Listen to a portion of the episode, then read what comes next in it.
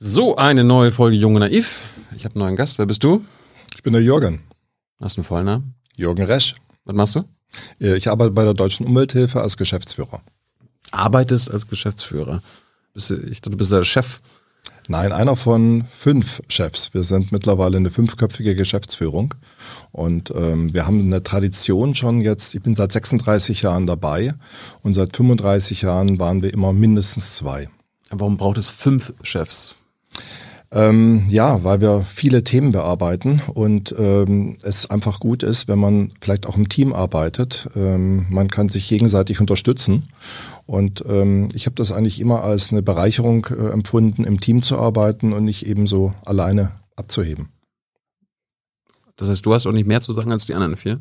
Weil so eine Öffentlichkeit kommt ja rüber, als ob du da der, Chef bist. Naja, in den letzten, letzten Wochen war mein Kollege Sascha Müller-Krenner sicherlich äh, noch häufiger in den Medien. Nein, wir sind drei, ähm, im Moment drei äh, Bundesgeschäftsführer, die eben auch äh, praktisch eine Alleinvertretungsvollmacht haben und zwei weitere Mitglieder der Bundesgeschäftsführer. Führung, die äh, eben noch mit dazukommen. Aber wir sind drei, die wirklich gleichwertig sind und äh, da gibt's keinen Primus inter pares. So, jetzt erklär mir mal, was ist denn die Deutsche Umwelthilfe? Ja, wir sind ein Umweltverband, der gleichzeitig äh, klageberechtigter Verbraucherschutzverband äh, sind. Es gibt andere Umweltverbände, es gibt andere Verbraucherschutzverbände. Wir äh, kombinieren beides ähm, seit, naja, ich glaube so ungefähr 17 Jahren, äh, dass wir eben über die Umweltthemen hinaus auch äh, Interessen der Verbraucher im Umweltbereich äh, durchsetzen, und zwar gegenüber der Industrie, aber auch gegenüber dem Staat. Was ist der Unterschied zwischen der Deutschen Umwelthilfe und Greenpeace? Greenpeace ist ein ähm, auch Mitgliederverband, äh, der hat allerdings nur, ich glaube, 42 Mitglieder. Wir haben ähm, an stimmberechtigten Mitgliedern jetzt ungefähr 500 und an Fördermitgliedern ein paar mehr, da sind wir, glaube ich, bei 12.000. Ähm, dennoch, Greenpeace gehört zu den Verbänden, mit denen wir äh, inhaltlich besonders äh, gut übereinstimmen und deswegen auch viele Projekte mit denen machen. Aber der Unterschied ist jetzt einfach nur die Mitgliederzahl.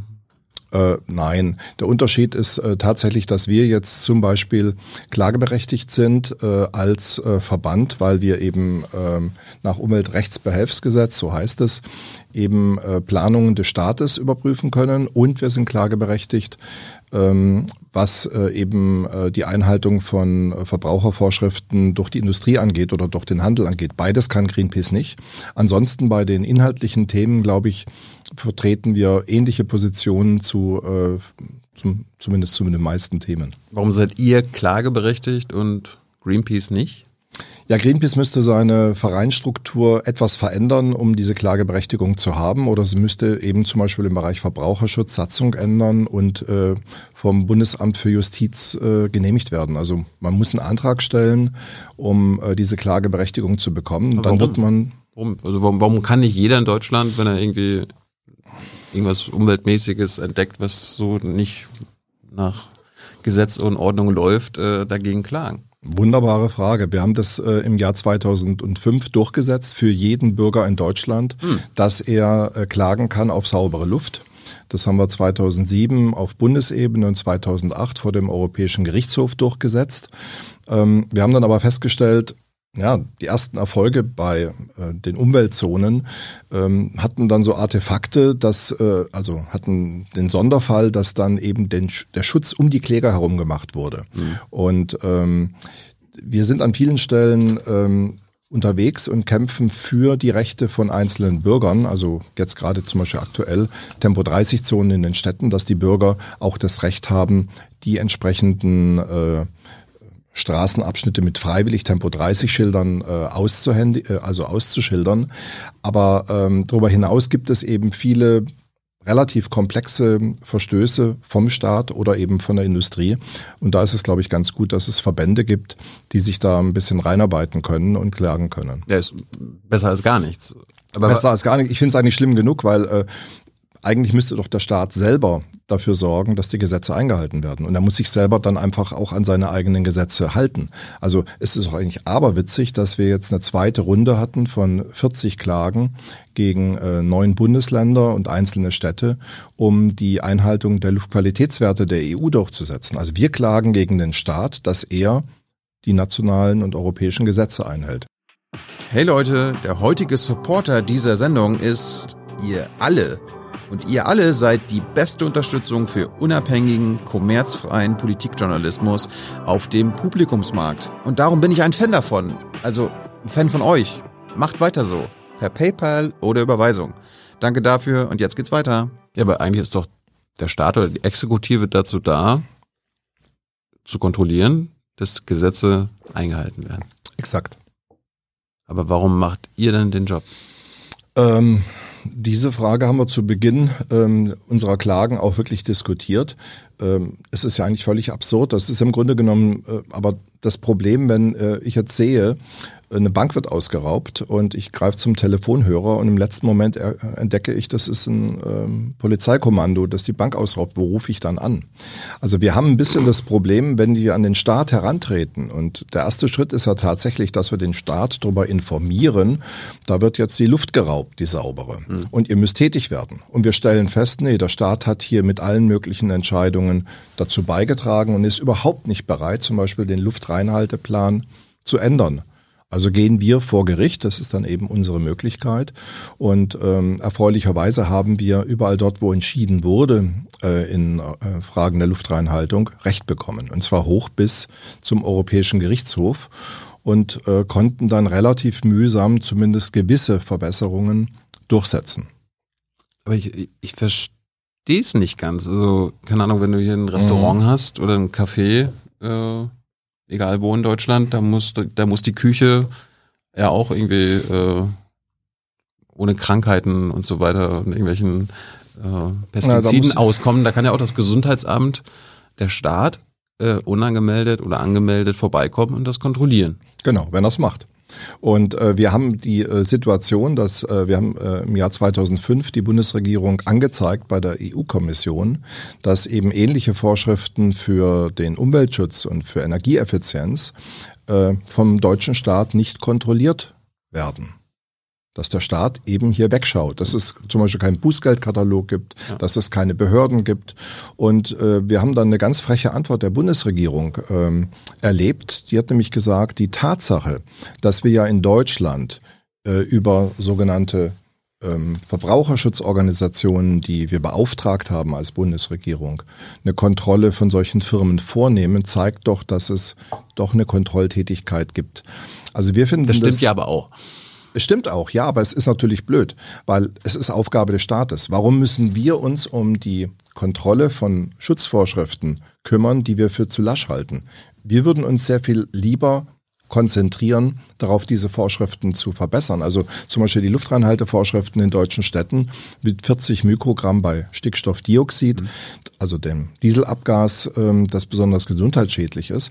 Das hat die Autoindustrie vor 20 Jahren in Brüssel durchgesetzt, dass es eben solche laxen Werte sind. Die Schweiz hatte vor 35 Jahren schon den halben Wert äh, festgeschrieben, der gilt bis heute.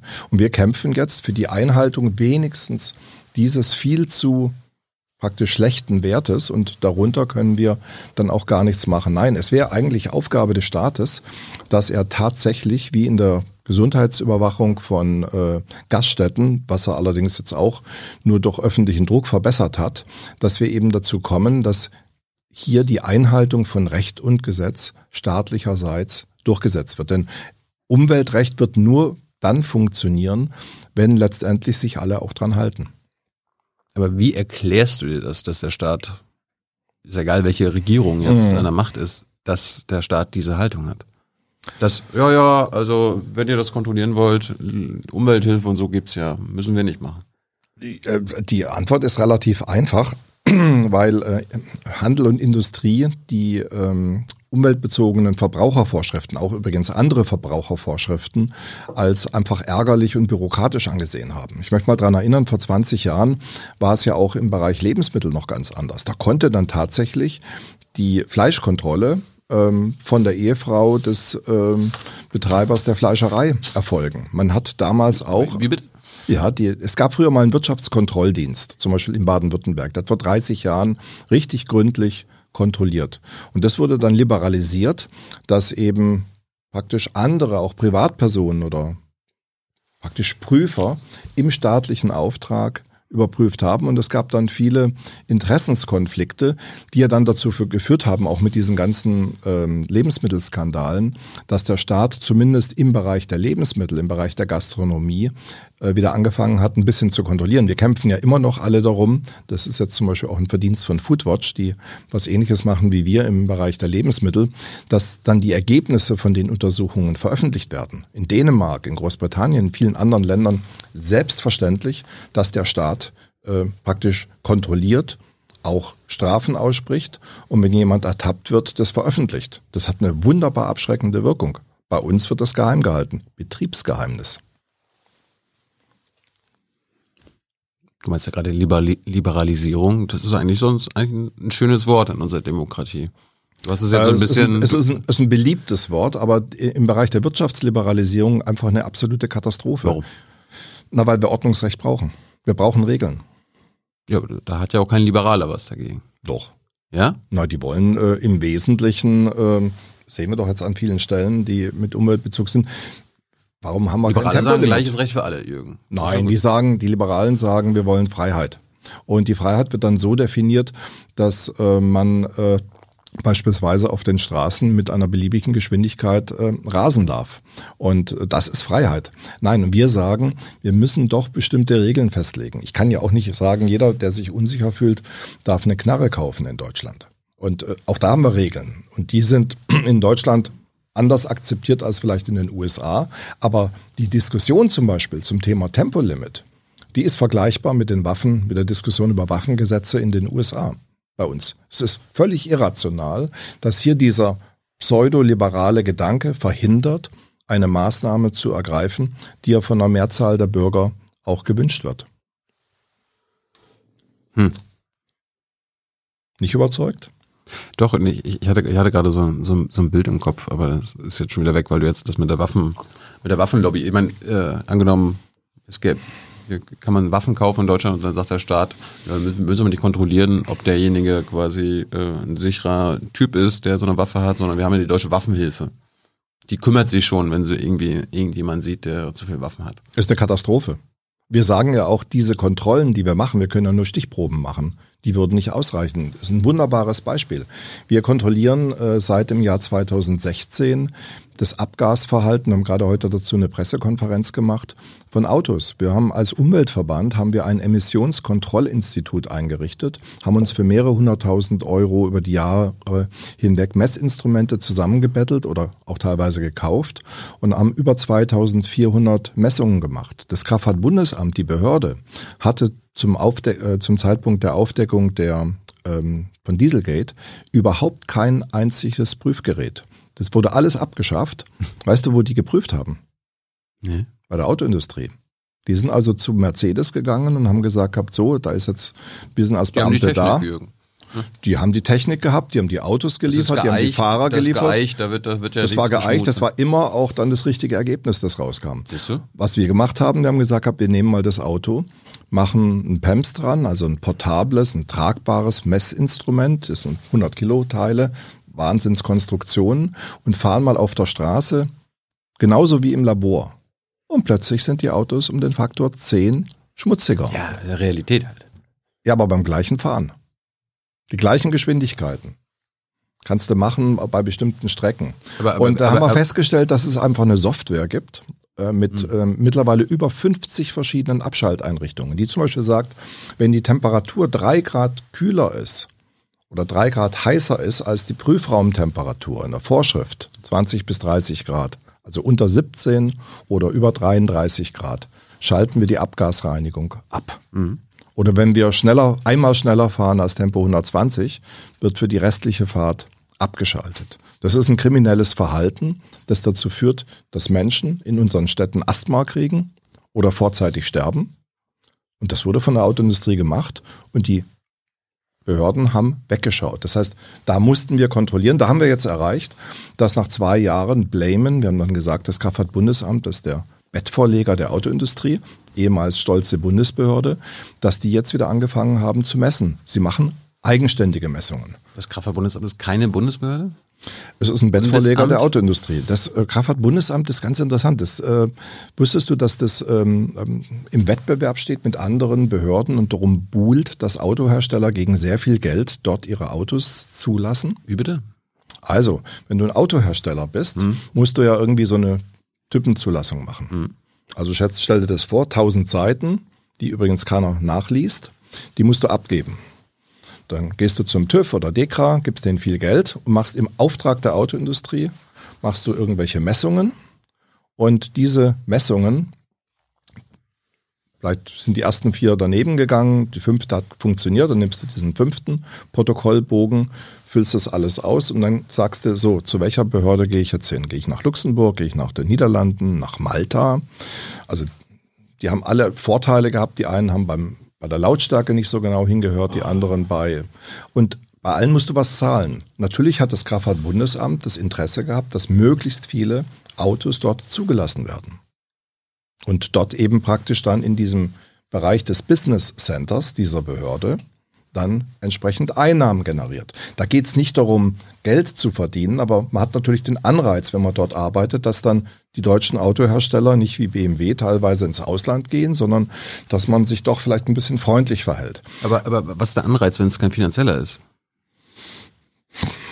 Anerkennung, also eine deutsche äh, Zulassungsbehörde, zu der die deutschen Autohersteller nicht mehr hingehen, das ist doch dann auch vielleicht ein bisschen blöde. Und für uns einfach das, ähm, äh, das Ergebnis war, eine Behörde, die gleichzeitig ein Interesse hat, Kunden zu generieren und dann aber die eigentlich auch kontrollieren sollte, ob sie betrügen, da ist ein Zielkonflikt da. Deswegen haben wir zum Beispiel gesagt, warum macht das Umweltbundesamt nicht wie in Amerika, also die Umweltbehörde, die Kontrolle, da kann das Kraftfahrtbundesamt gerne weiterhin seine Geschäfte machen. Mhm. Aber äh, so kommt es dann zustande, dass der Präsident des Kraftfahrtbundesamtes ich war selber ein paar Stunden in der Anhörung des Untersuchungsausschusses VW-Skandal mit drin und deswegen kenne ich die Unterlagen recht gut. Der hat ähm, manche E-Mails mit industriefreundlichen Grüßen äh, gezeichnet oder die Prüfberichte, die frühen äh, zu VW-Gate wurden als Word-Datei der Autoindustrie geschickt mit der Bitte, sie nochmal durchzusehen, ob alles richtig ist. Vielleicht war das Ironie oder so. Es war nicht Ironie, weil diese Änderungen, die ja gemacht wurden, die wurden ja dann auch nachweislich äh, zumindest teilweise übernommen. Also da ist einfach eine zu große Nähe und das ist auch mit vielleicht eine generelle Antwort. Ähm, wir haben im Moment in Deutschland eine zu große Nähe, zumindest von großen Industriekonzernen und Handelskonzernen und ähm, den Regierungen. Und da sollte wieder ein etwas größerer professioneller Abstand bestehen und vielleicht auch der Mut, wie es die amerikanischen Behörden gemacht haben, wenn ein Skandal entdeckt wird, den auch zu veröffentlichen und äh, zu verfolgen. Das findet in Deutschland in ganz breitem äh, Umfang nicht statt. Aber jetzt einfach nur mal, wenn die deutsche Autoindustrie ein neues Auto auf den Markt bringen will in der EU, dann müssen sie nicht zum Kraftfahrtbundesamt gehen, sondern können auch zum maltesischen genau. Amt gehen. Jetzt sage ich mal nicht. Die, brauch, die, brauchen nur eine Zulassung. Oder was? Eine von 17 äh, EU-Staaten hat solche Zulassungsangebote, also nicht alle 27 verbliebenen, aber 17 mhm. habe ich zur Auswahl. Und jetzt möchte ich mir dann keinen geht, Ärger ein. Geht zum unkritischsten. Das Witzige ist auch, du kannst sogar zu mehreren gehen. Du kannst zum Beispiel sagen, ich mache CO2, also Klimagas und Spritverbrauch, mache ich ich sage jetzt nicht die Länder, sonst kriege ich richtig Ärger. Warum? In er kann sicher auch sein, dass sich's geändert hat. Aber ich sage jetzt mal, Luxemburg und Malta waren besonders berüchtigt, dass sie in bestimmten Bereichen äh, mal ein Auge zugedrückt haben. Mhm. Und wenn, wenn du ein Problem gehabt hast, ich sage dir eine andere schöne Geschichte. Wir haben ja sehr, sehr viele Whistleblower gehabt, die uns über die ganzen Jahre berichtet haben, wie betrogen wird. Und dann hat mich mal von einem süddeutschen großen Autohersteller ein ehemaliger leitender Mitarbeiter aus der Entwicklung angerufen und hat gesagt gehabt, wisse C. Herr Resch, ähm, damit wird es vielleicht auch ein bisschen klarer, es hat ein bisschen geschwäbelt. Ähm, wir haben halt zwei Fahrzeuglinien, die ähm, wir dann für die Typenzulassung haben. Und der eine ist optimiert auf ähm, die Einhaltung der CO2-Werte, also dass der niedrigen Verbrauch hat. Und die anderen nehmen wir für die Zulassung, was die Abgase angeht. Mhm. Da habe ich ihm gesagt, habt ihr aber das Serienfahrzeug muss doch beide Werte einhalten. Und dann kam wirklich aus, mit dem Brustton der Überzeugung, aber das geht nicht. Das geht ja nicht. Also entweder sind die Fahrzeuge jetzt in der Prüfung äh, inline, also korrekt bei den Spritverbrauchsangaben, oder sie sind korrekt bei den Abgaswerten. Beides zusammen geht nicht. Obwohl es im Gesetz so vorgeschrieben Obwohl es im Gesetz, aber ich kann die Prüfung kann ich mit zwei verschiedenen Fahrzeugen machen. Ich kann in einer ein, äh, einen Behörde oder in einem einen Prüfvorgang kann ich ähm, die entsprechenden Abgaswerte und im anderen die CO2-Werte machen. War das schon immer so, Jürgen? Ähm, da gab es eine Zeit, wo das Kraftfahrtbundesamt zum Beispiel das alles gemacht hat und machen musste. Also eigentlich ist es so, dass äh, seit äh, Beginn der, ähm, der Umweltvorschriften 25, also das erzählt mir Axel Friedrich, der eben im Umweltbundesamt dafür lange Jahre verantwortlich war, dass von Beginn an immer versucht wurde zu tricksen. Also es gab zum Beispiel früher, einen frühen Trick, man hat immer geguckt, wie erkennt das Auto, dass ähm, es auf der Prüfrolle steht. Und eine schöne Sache ist, der Prüfer hat früher halt gerne die Fahrertür offen gelassen. Also wenn die Fahrertür offen war, dann wusste das Auto, es wird geprüft und dann äh, wird entsprechend verfahren. Ein anderes sehr schönes Beispiel, das habe ich lange nicht verstanden. Äh, vor zehn Jahren haben wir Prüfprotokolle bekommen, dass bei unterschiedlichen Temperaturen, ich glaube 23 und 26 Grad, beide waren zulässig, einmal die Spritverbrauchswerte niedrig und die Abgaswerte schlecht waren. Und umgekehrt. Bis mir mal ein Ingenieur gesagt hat, hättest du mich gefragt, kann ich dir ganz einfach erklären. Es gibt ein internes Protokoll, dass die CO2 Werte, also der Spritverbrauch und die Klimagasemissionen bei der etwas höheren Temperatur geprüft werden und die ähm, Abgaswerte bei den niedrig, niedrigeren. Wir müssen dann nur zwei Prüftouren machen und dann habe ich eben ganz sauber nach der Verordnung das entsprechend dargestellt. Und es geht dann noch weiter. Es gab mal einen Staatssekretär Andreas Scheuer. Der war nicht nur Minister, sondern auch mal bei einem Herrn Ramsauer war der Staatssekretär. Mhm. Und dem habe ich im Ende 2010 ein bisschen erzählt, was es alles für Sauereien gibt. Und äh, der war jung und hat gesagt, da kommen Sie mal und erklären Sie mal unseren Leuten, was Sie gefunden haben. War ich ganz stolz, große Anhörung. Verkehrsministerium mit Videoübertragung mhm. nach Bonn, Riesen, also habe ich noch nie gesehen. Hast gedacht, der Scheuer ist ein guter? Äh, in dem Moment habe ich wirklich gedacht gehabt, also der war nicht dabei dann bei dem Gespräch, ja. äh, bei dem Folgegespräch, aber immerhin, er hat, äh, das war eine gute Geschichte. Mhm. Und ähm, ich habe dann mitgenommen den Axel Friedrich, der damals noch bei der Regierung, also beim Umweltbundesamt gearbeitet hat und Gott sei Dank als Zeugen noch meine äh, Mitarbeiterin Dorothee Saar. Und dann haben wir ähm, wir haben interne Prüfprotokolle gehabt, die gezeigt haben, wie VW betrogen hat. Bei einem ganz neuen Euro 6, also mit einem ganz modernen Motor. Euro 6 ist immer noch der Standard. Das war einer der ersten Motoren, die auf den Markt kamen. Und da wurde, wurde ganz deutlich, mit welcher Taktik in der Prüfung die Fahrzeuge sauber und wenn sie außerhalb der Prüfroutine gefahren wurden, furchtbar schmutzig waren. Und da wurde mir dann oder uns gesagt, GAN ähm, kennen wir oder was wollen Sie uns damit sagen? Ähm, das zeigt doch auf, dass während der Prüfung selber aber das Fahrzeug sauber ist. Und für uns ist nur relevant, so scheuklappenartig, dass in der Prüfsituation im Labor die Werte eingehalten werden. Das andere interessiert uns nicht. Wir haben gesagt, das stimmt nicht. Da steht in der Vorschrift drin, dass in Normal Use, im normalen Gebrauch des Fahrzeugs auch diese Werte eingehalten werden müssen. Nee, nee, das interpretieren wir anders. Um wie viel wäre der VW-Abgasskandal kleiner gewesen, wenn man viereinhalb Jahre vor Aufdeckung in der USA, es war genau der gleiche Motor, der 189er, wenn die Behörde dem nachgegangen wäre. Und die Frage haben wir auch dann im Untersuchungsausschuss diskutiert. Und das ganz Lustige war, am Anfang hat das Verkehrsministerium bestritten, dass es das Gespräch gab. Hm. Es gäbe auch kein Protokoll. So, wir konnten dann belegen, dass es das Gespräch gab. Wir hatten eigene Protokolle angefertigt. Gut. Dann hat man das bestätigt, das Gespräch fand statt. Und dann hieß es ganz offiziell, wir hätten ja das zwar alles vorgetragen, wir hätten aber keinen Beweis geliefert, dass hier betrogen wurde. Und das ist dann im Grunde genommen, du findest irgendwo eine Leiche, rufst bei der Polizei an, da liegt ein Toter und dann sagt, wir kommen erst, wenn sie uns beweisen und vielleicht auch sagen, dass, der, den, tot ist, oder? dass der tot ist oder, oder so. Das ist völlig irre. Und da haben die amerikanischen Behörden einfach auch von der Umweltorganisation äh, Messwerte bekommen.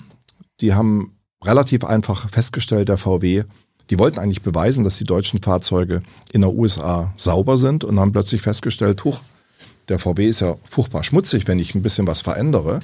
Und da sind dann aber die amerikanischen Behörden der Sache hinterhergegangen und haben VW so lange getriezt, bis sie es zugegeben haben. Und deswegen konnte man es ja nachweisen, weil die haben dann, die Amerikaner haben gesagt gehabt, so, ihr habt uns jetzt dreimal nacheinander nachweislich belogen. Wenn ihr jetzt nicht die Hosen runterlasst, dann dürft ihr im nächsten Jahr kein einziges Auto in der USA verkaufen. Das war praktisch das Druckmittel, mhm. das man damals hatte, um dann zu sagen, na gut, dann verraten wir es doch, weil wenn wir überhaupt keine Autos mehr verkaufen können, ist der Schaden noch größer.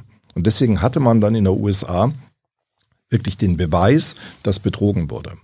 Wo ist das vergleichbare Engagement in Deutschland. Jetzt, jetzt, und auch in anderen, in anderen Bereichen, also nicht nur bei Autos. Jetzt hast du schon so oft die Amerikaner erwähnt.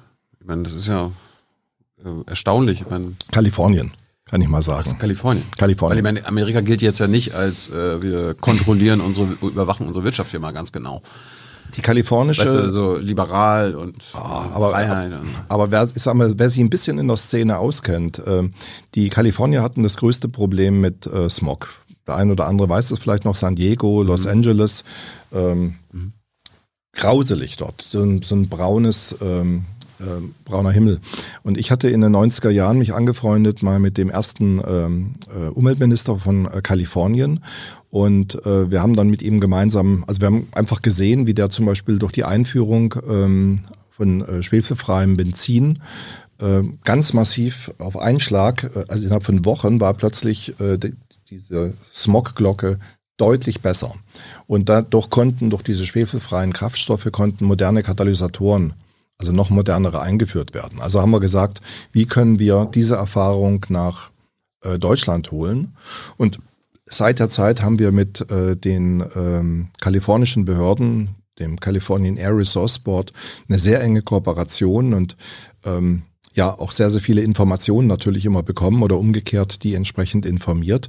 Also da gibt's eine transatlantische Kooperation, die partiell auch gut mit Washington funktionierte, zumindest mit der äh, EPA, mit der Umweltbehörde, dem Umweltbundesamt. Natürlich unter Trump äh, gab es dann in Washington war Sendepause, wir haben da, sind da überhaupt nicht mehr durchgekommen. Kalifornien hat sich aber immer dagegen gewehrt ähm, und ähm, du, du wünschst dir, du wünschst dir quasi kalifornische Verhältnisse in Deutschland.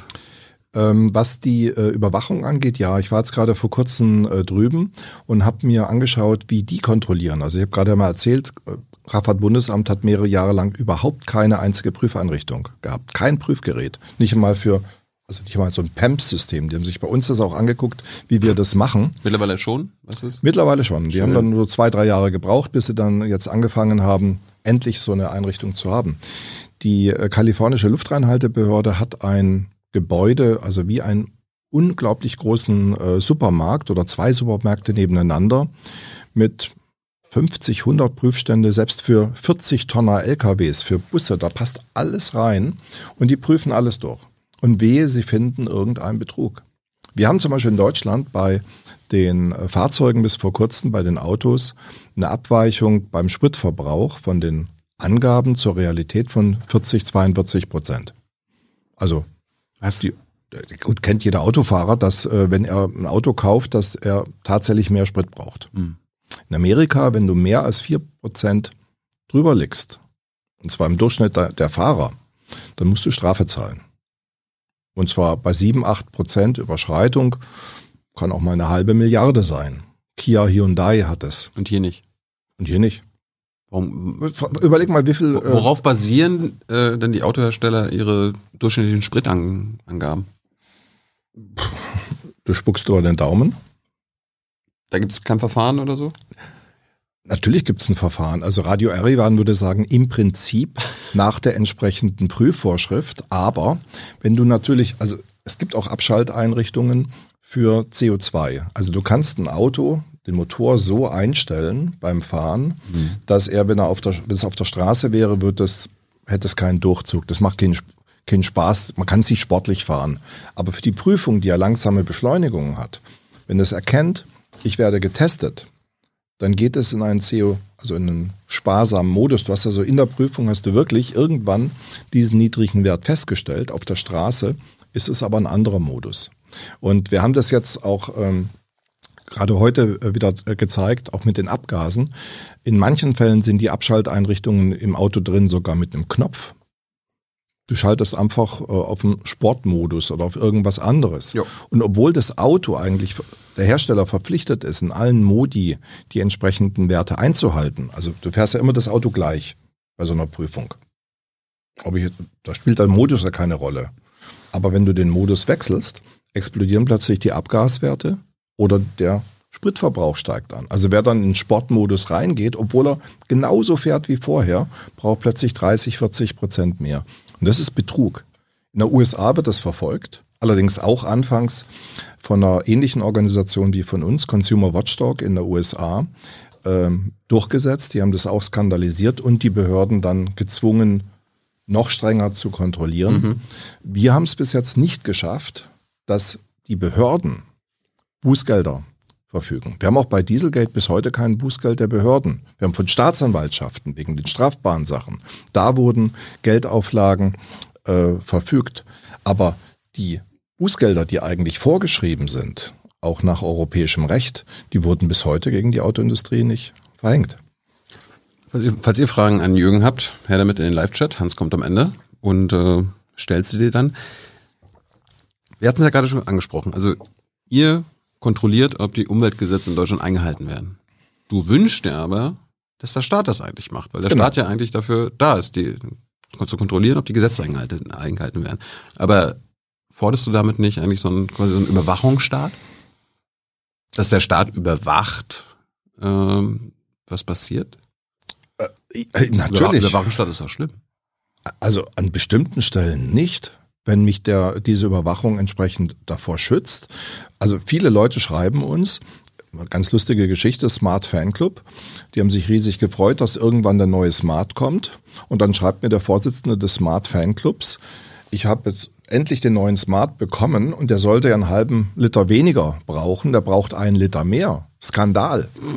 Ja, wenn, wenn der Staat praktisch durch sein Wegschauen der Industrie die Möglichkeit gibt, immer mehr äh, zu betrügen, wo habe ich denn da eine Freiheit für mich? Die Freiheit hat ja derjenige, der jetzt einfach immer frecher was behauptet.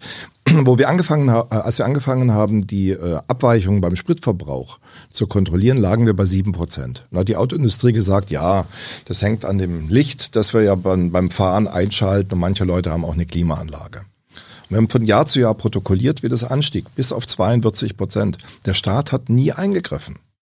In der USA ging das auch etwas auseinander, bis dann eben im Fall Kia Hyundai diese viele hundert Millionen Euro Strafe verfügt wurden. Übrigens auch gegen Mercedes und Ford und gegen General Motors. Also die haben das nicht nur gegen Ausländische gemacht, die haben es auch gegen Deutsche gemacht.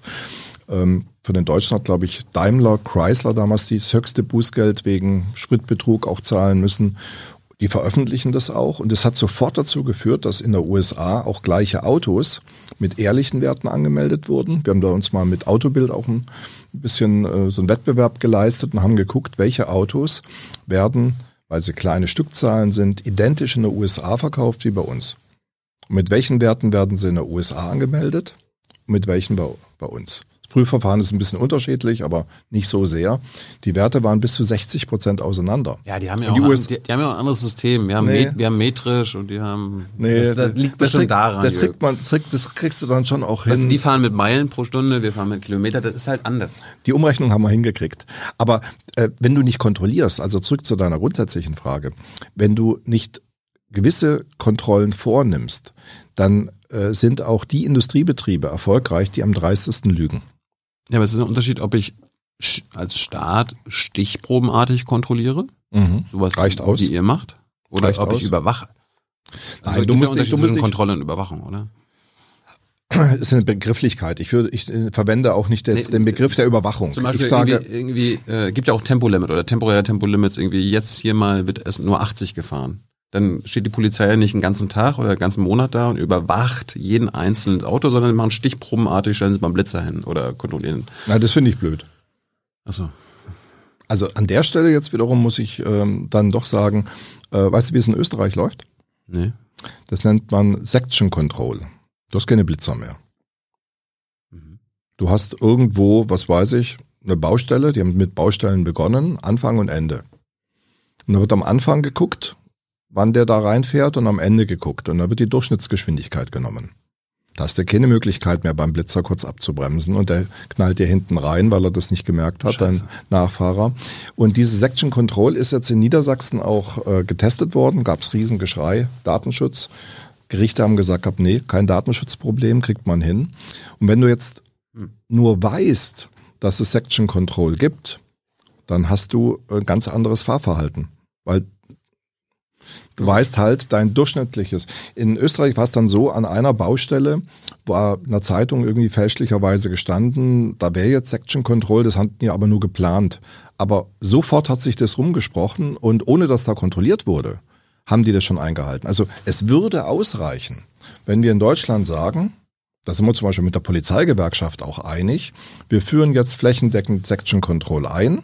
Du musst ja nicht überall das scharf stellen, aber du bist jetzt überhaupt nicht mehr sicher, wo du vielleicht an einem Eingangs- und an einem Ausgangsgerät vorbeigefahren bist. Da fährst du vielleicht ein bisschen vorsichtiger. Aber Jürgen, wenn, wenn abends, ich fahre nach Hause aus MacPom nach Berlin, die Autobahn ist frei, niemand ist da, und dann muss ich mich an deine komische Section Control halten? Warum weißt, kann ich nicht einfach weißt, durchbrettern? Weißt du, was ich gefährde niemanden. Weißt du, was mit dem ähm, ähm, VW-Fahrer aus Tschechien passiert ist, der so ein VW Bugatti mit Tempo 417. Der ist früher nach Hause gekommen. Der ist früher nach Hause gekommen und dann gab es ein bisschen Geschrei, dass der vielleicht nicht angemessen gefahren wäre. Und vor kurzem hat die Staatsanwaltschaft festgestellt, nein, ihre Prüfung hat gegeben, er sei mit einer angemessenen Geschwindigkeit unterwegs gewesen. Es gibt in Deutschland angemessene Geschwindigkeiten und unangemessene. Nee, es gibt das Gegenteil von unangemessener Geschwindigkeit ist ja dann angemessen. Das ist nicht. Ja. Ich kann auch sagen, es war nicht unangemessen. Was wäre denn eine unangemessene? Naja, 417 Stundenkilometer ist mit den deutschen Regeln, äh, wenn du äh, nicht ja, keine Beschränkung hast, ist das eine jetzt mittlerweile staatsanwaltschaftlich äh, korrekte Geschwindigkeit. Das ist bestimmt so 10 Prozent über dem, der Höchstgeschwindigkeit der Formel 1 oder. Du brauchst die 1000 PS, um tatsächlich, dann du hast, glaube ich, ich weiß nicht, du brauchst, du brauchst mehrere hundert Liter äh, Sprit pro Stunde. Ich glaube, 100 Liter brauchst du für zwölf Minuten ähm, äh, in der Geschwindigkeit zu fahren. Ja, also Gott, dann gibt's einen Tankrabatt. Dann jetzt, ne? Das Schöne ist ja, dass äh, der Hersteller, der vier Fahrzeuge anbietet mit über Tempo 400 für die Straße, ist ein Staatskonzern. Hm? Volkswagen. Mit goldener Aktie, äh, äh, Besitz im Land des Landes Niedersachsen. Also wir wir leben quasi auch als Staat davon, dass wir stolz der Automobilindustrie die Möglichkeit geben, Schaurasen gegen den Klimaschutz zu machen. Ja, wo, wär, wo wären wir denn ohne unsere Automobil Automobilindustrie? Denk doch mal so. Ich, ich habe ja, ich habe ganz ernsthaft auch nichts dagegen, dass wir eine Automobilindustrie haben. Ist halt, wir haben vieles schon verloren, die ganze Photovoltaik haben wir verloren, die Windenergie sind wir gerade dabei ja, vielleicht muss, zu verlieren. Vielleicht, vielleicht ist da ein bisschen Betrügen halt notwendig, damit wir auf dem Weltmarkt bestehen. Kann man versuchen. Also VW ist jetzt am überlegen, ob sich das gelohnt hat, das Betrügen in der USA. Ich glaube nicht unbedingt. Und äh, vielleicht sollte man doch mal auch andere Autos bauen. Also wenn wir jetzt tatsächlich mal ganz ohne Flachs, wenn wir diese Klimaherausforderungen äh, stemmen wollen, dann muss sich irgendwo was ändern. Ich hatte jetzt vor einigen Wochen mit einem Vorstandsvorsitzenden einer der großen deutschen Autounternehmen, wir hatten die aufgefordert, sie mögen doch bitte der deutschen Bundesregierung erlauben, ein Tempolimit einzuführen, weil sie entscheiden diese Frage. Und ich hatte dann mit ihm tatsächlich ein Gespräch. Herbert Thies? Nö, es war weiter im Süden. Also ich kann sagen, es war Ulla Kelenius von ähm, Mercedes. Mhm. Und ähm, Herr Kelenius hat mir dann nochmal gesagt gehabt, Herr Resch, äh, wir brauchen diese freie Fahrt auf der Autobahn, damit, äh, das ist ein wichtiges Verkaufsargument. Und ich habe gesagt, meine Güte, wir haben jetzt Klimakrise, wir haben jetzt Ukraine-Krieg. Das ist eine Maßnahme, um 3,7 Milliarden Liter Diesel und Benzin jedes Jahr einzusparen. Und zwar von heute auf morgen. Nein, das ist aber ganz wichtig für uns industriepolitisch. Ich hatte am nächsten Morgen. Ja, dann sollen sie auf eine Rennstrecke gehen. Meine ich auch. Nürburgring, Sachsenring, kann man im Kreis fahren, ganzen Tag, bis man schwindelig ist. Kein Problem, aber nicht auf der Straße. Aber das Schöne war, am nächsten Ma äh, Morgen hatte ich ein Gespräch mit Herrn Wissing, Verkehrsminister. Und da ging es unter anderem um viele Themen, aber es ging eben auch um Tempolimit. Mhm. Und plötzlich sagt mir Herr Wissing, den gleichen Satz und erwähnt dann auch noch Herrn Kelenius. Sag ich, ich habe gestern mit Herrn Kelenius auch gesprochen, aber diese diese Koinzidenz, dass ich dann wirklich das direkt übernehme und sage, das ist eines meiner Argumente als Verkehrsminister. Wir brauchen dieses Rasen auf der Autobahn für die deutsche Industrie. Das kann doch nicht angehen. Andere Unternehmen auf der Welt sind erfolgreich äh, mit ihren auch Autoprodukten. Ähm, obwohl ein Tempolimit in ihren Ländern. Also nicht die Autoindustrie in Somalia, Nordkorea und Afghanistan, aber alle anderen Länder, ich weiß auch nicht, wie groß da die Autoindustrie ist, aber alle anderen Länder haben ja ein Tempolimit. Also für mich ist es kein Argument, dass ich ähm, ähm, dass ich praktisch auf die Automobilindustrie verzichten muss. Ich könnte mir auch vorstellen, dass wir vielleicht ein bisschen abrüsten dann und äh, weniger Stadtpanzer in den Städten hätten. Wir haben jetzt auch geschrieben, der Jürgen will einen Überwachungsstaat. Nee. Ich will die Einhaltung, das reicht stichprobenartig. Der Staat soll die Einhaltung der Umweltgesetze überwachen. Reicht stichprobenartig. Ja, du hast gesagt, Überwachung ist gut. Kontrolle. Kontrolle. Überwachung ist von dir. Nee, du hast Überwachung äh, auch mehr. Du, ich habe gesagt, du musst auch mal überwachen, aber ich will keinen Überwachungsstaat und was man damit ähm, äh, assoziiert, sondern ich will, dass im Umweltbereich wirkungsvolle, stichprobenartigen Kontrollen stattfinden. Es reicht doch aus, wenn du was weiß ich, irgendwann mal bei Rot äh, über die Ampel fährst und du kriegst ein Knöllchen, ähm, dann wirst du wahrscheinlich äh, eine Weile lang aufpassen, das zu machen. Willst ja. du, dass staatliches Handeln die deutsche Umwelthilfe überflüssig macht? Nee, sie macht sie nicht überflüssig. Willst du das? Du, äh, dass es euch gar nicht braucht, weil der Staat das macht. In dem, Bereich, in dem Bereich ja, ganz eindeutig ja, weil ich würde gerne im äh, Bereich des Verbraucherschutzes und des Umweltschutzes, ich habe es vorhin schon mal so angedeutet, mehr Zeit darauf verwenden. Ähm, ich bringe auch gleich ein Beispiel äh, strengere Vorschriften durchzusetzen. Mhm. Ähm, wir haben jetzt in dieser ganzen Dieselgate-Geschichte äh, haben wir enorm Geld und äh, Zeit aufgewandt, äh, um quasi 21 Autohersteller über VW hinaus übrigens haben wir mit amerikanischen begonnen, mit General Motors. Äh, das war der, die ersten, die wir mit Betrug auch äh, beim Diesel ähm, überführt hatten. Dann Fiat und dann kam erst Mercedes, BMW noch dazu. Diese Kontrollaufgaben, das ist nicht unsere Aufgabe.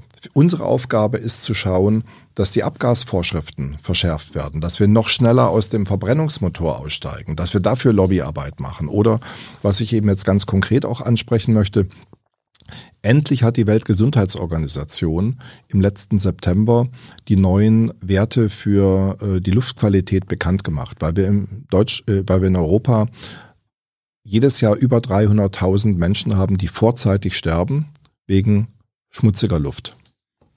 Ähm, also vorzeitiges Sterben heißt nicht, dass du jetzt irgendwie wie beim Unfall umkommst, aber du hast einfach weniger Lebensjahre.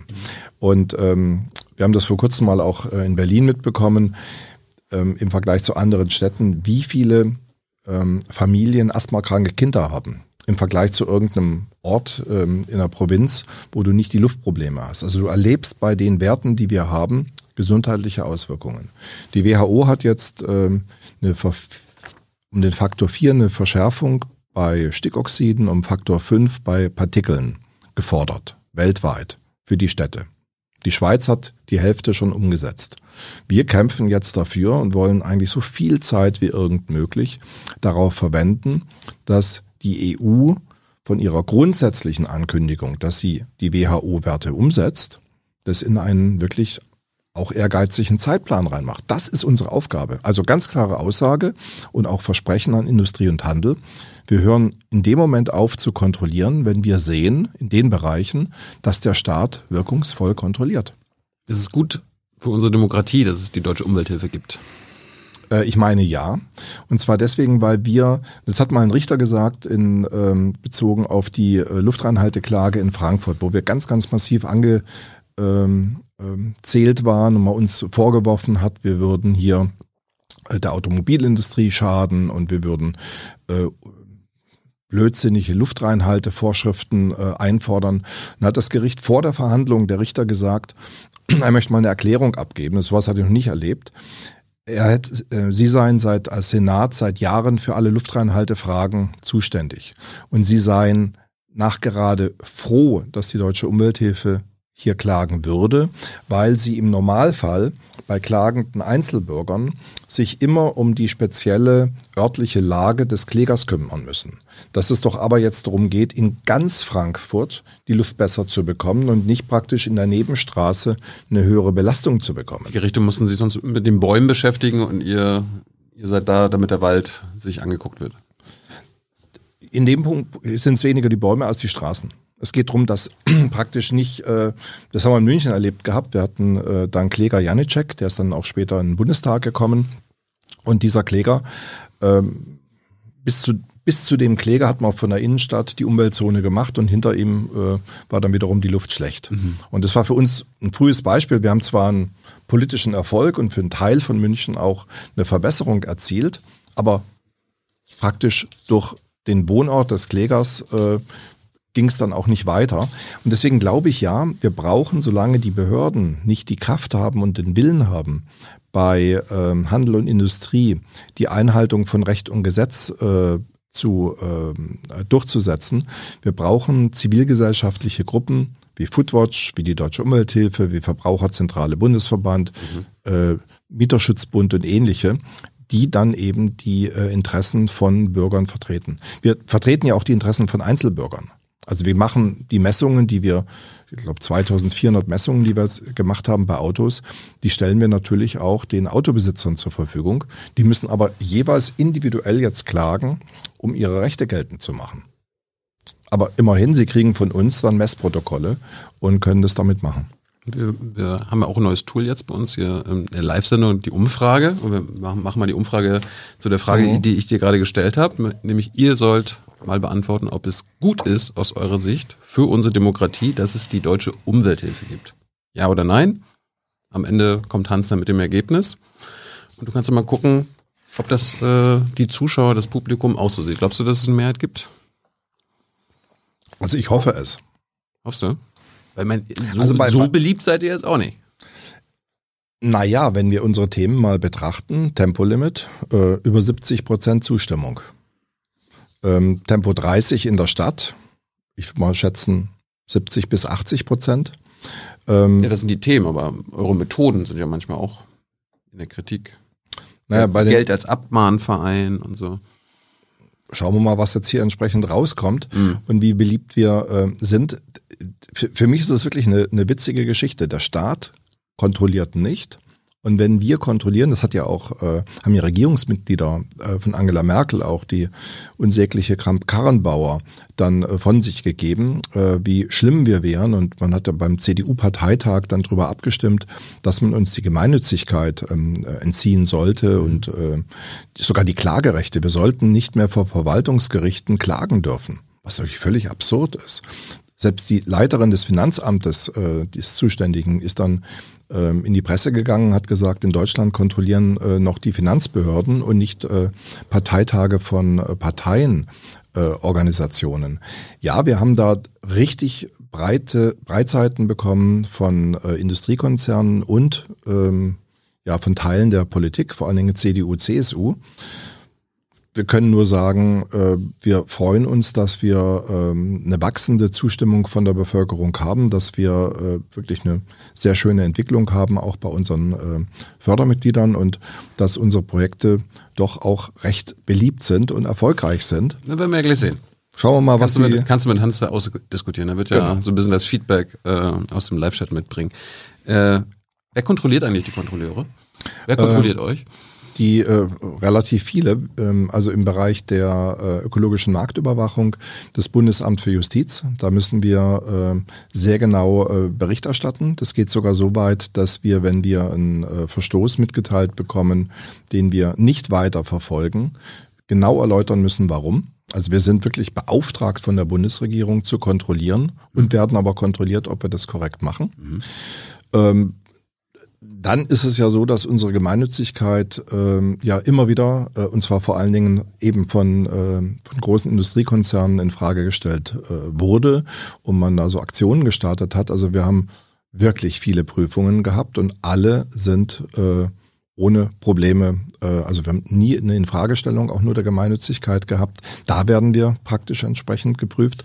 Und dann haben wir natürlich die äh, normalen Verbandsregularien, die eigenen Prüfer. Wir machen zusätzlich freiwillig Prüfungen durch Wirtschaftsprüfer.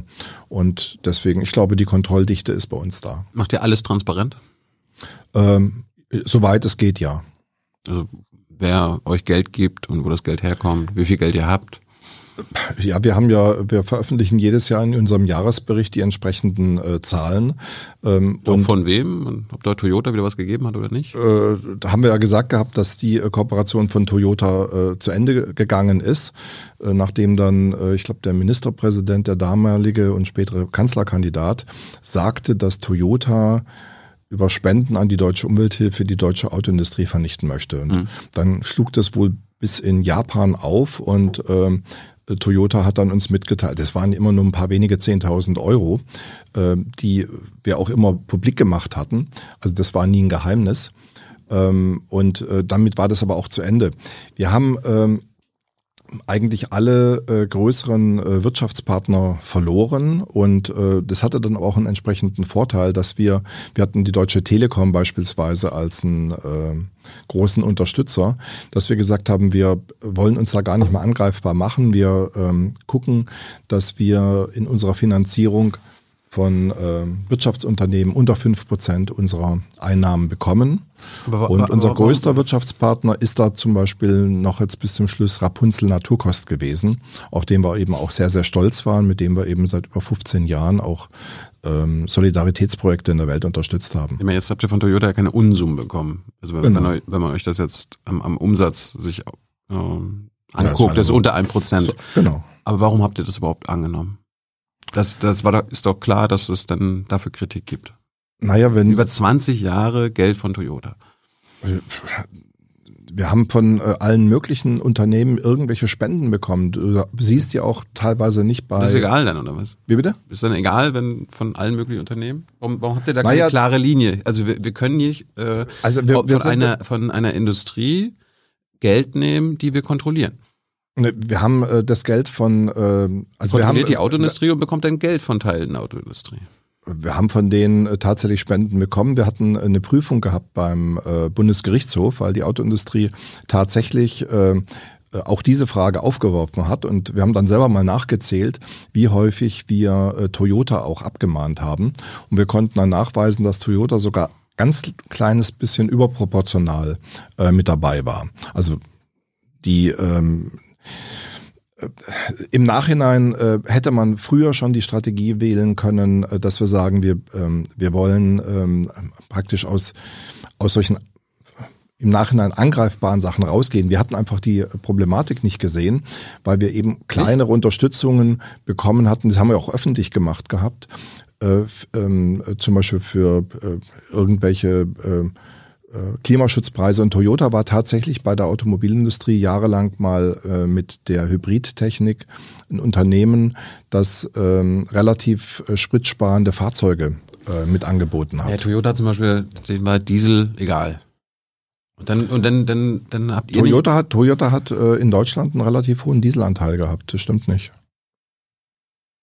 Ja, aber trotzdem habt ihr die Spenden an von einem nicht deutschen Autohersteller. Äh, ja und?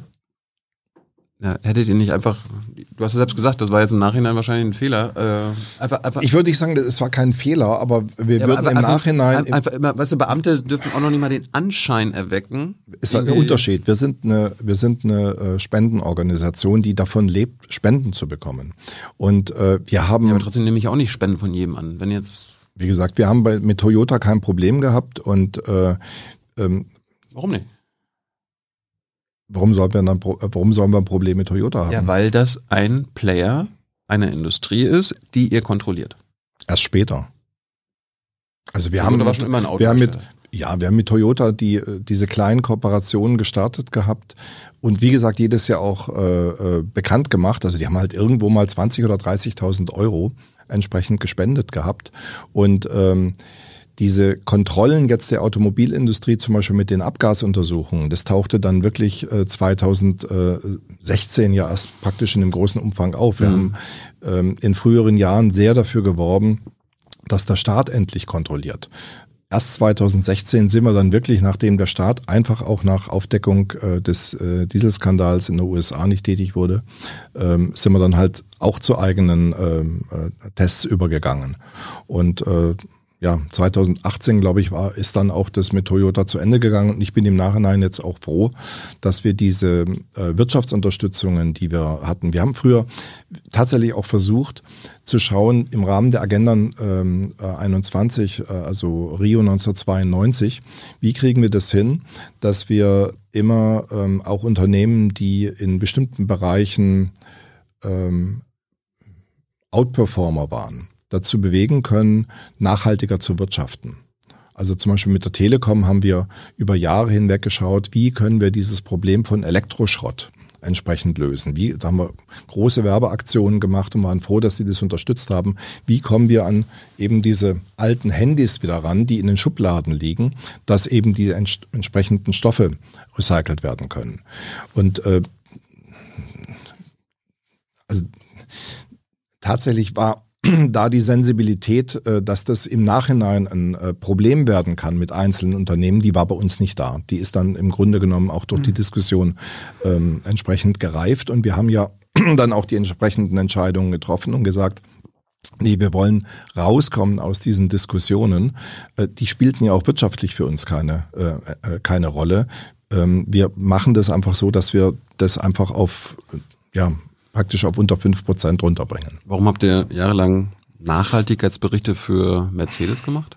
Weil wir in, äh, also wir haben die nicht für Mercedes äh, gemacht, sondern wir haben für Mercedes in einer ganz, ganz frühen Phase, und das haben wir auch bei vielen, also wir haben zum Beispiel in den 90er Jahren haben wir für ähm, ähm, relativ viele Firmen, das war auch äh, für Gruner und Ja, für Kyocera, für Mercedes, haben wir so einen Kreis gehabt von Umweltbeauftragten in der Industrie und haben gesagt, ihr müsst euch mit Umwelt und Nachhaltigkeit beschäftigen.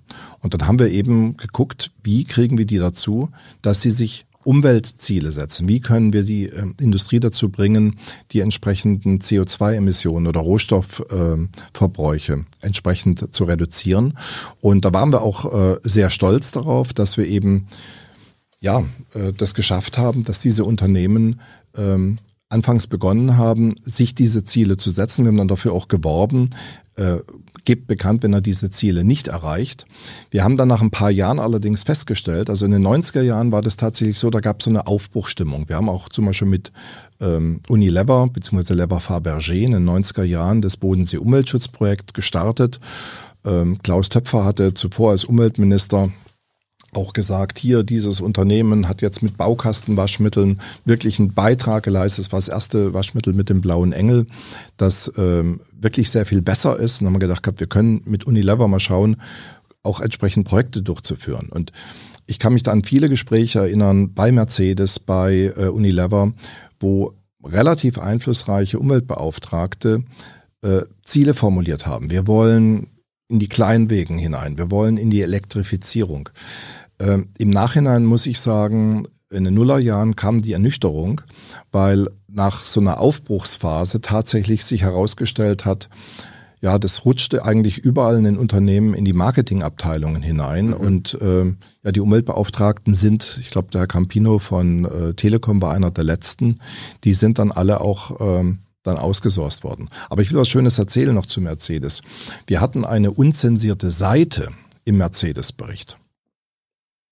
Eine unzensierte Seite, wo die deutsche Umwelthilfe. Im Gegensatz zu anderen Seiten, oder was? Die haben wir nicht gemacht, die hat das Unternehmen gemacht. Was meinst du mit unzensiert? Die durften euch wir dann, hatten, wir durften hatten nichts rausstreichen oder was? Wir hatten eine Seite drin, wo wir eine Bewertung vorgenommen haben.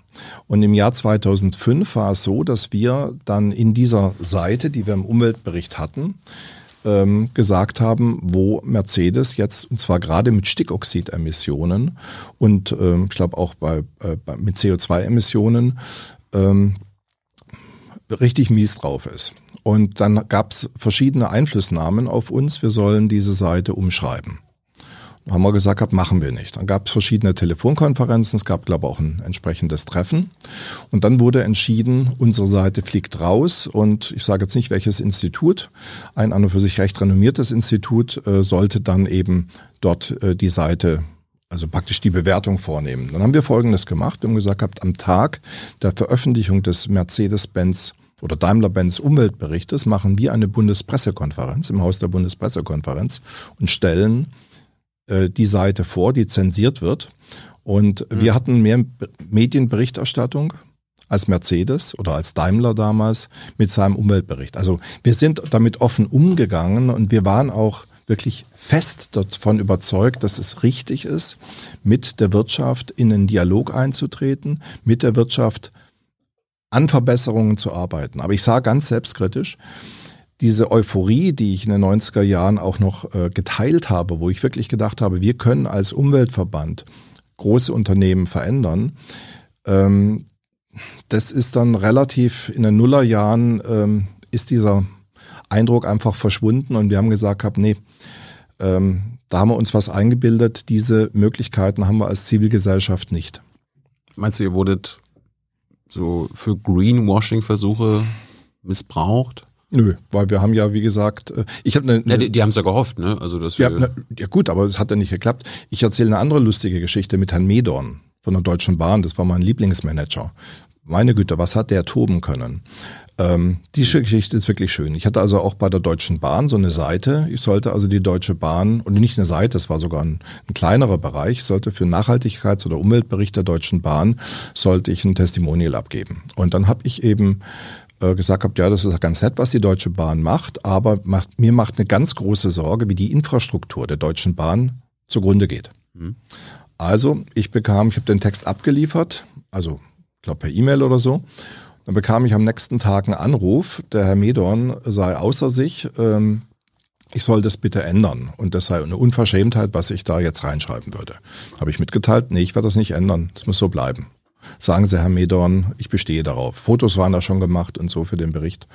Nächster Anruf war, ähm, also wenn Sie darauf bestehen, Sie fliegen raus. Sie sind dann mit dem Ding nicht drin. Sag ich, ja, dann bin ich da nicht drin und dann werde ich eine Pressekonferenz machen, wie bei Mercedes, und werde das veröffentlichen. So, und dann äh, gab es einen dritten Anruf und da wurde mir gesagt, Herr Resch, bitte, äh, machen Sie mit.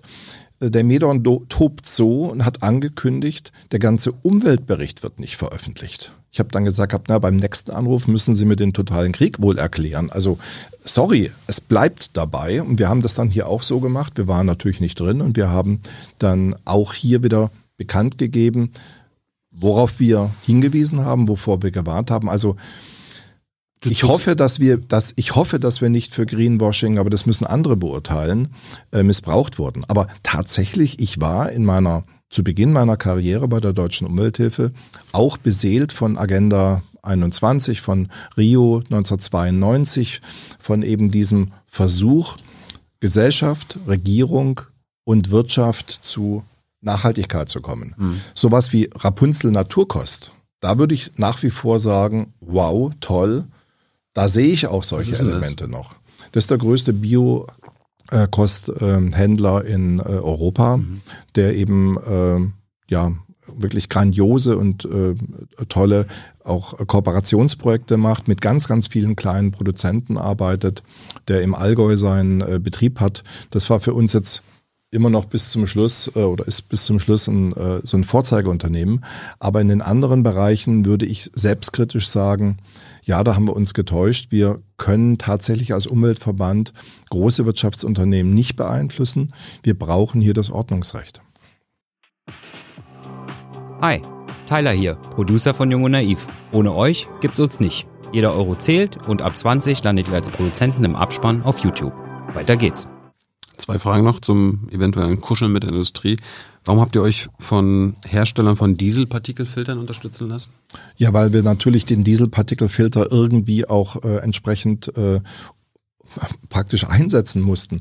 Wir haben das übrigens ganz öffentlich gemacht. Die Frage wurde gestellt, als wir mit Dieselpartikelfilterherstellern auf der Bühne saßen. Was war der Hintergrund?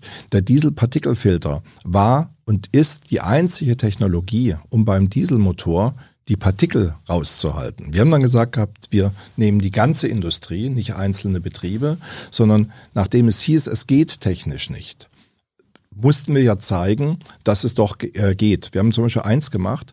Wir haben äh, mit äh, Hilfe dann eines Unternehmens, das am Anfang dann auch wegen Geschäftsbeziehungen zum Hersteller von Smart äh, nicht genannt werden wollte, haben wir einen Smart genommen, also den schwierigsten Diesel, und haben in diesen Smart einen Dieselpartikelfilter eingebaut und haben dann vor der Bundespressekonferenz gesagt, hier mit äh, Hilfe eines Dieselpartikelfilterherstellers zeigen wir, wie wir praktisch selbst den kleinsten Diesel der Welt, also Dieselmotor, äh, so sauber machen können, dass hinten die Abgase sauber sind und haben das dann eben mit so einem entsprechenden Filter äh, entsprechend gezeigt.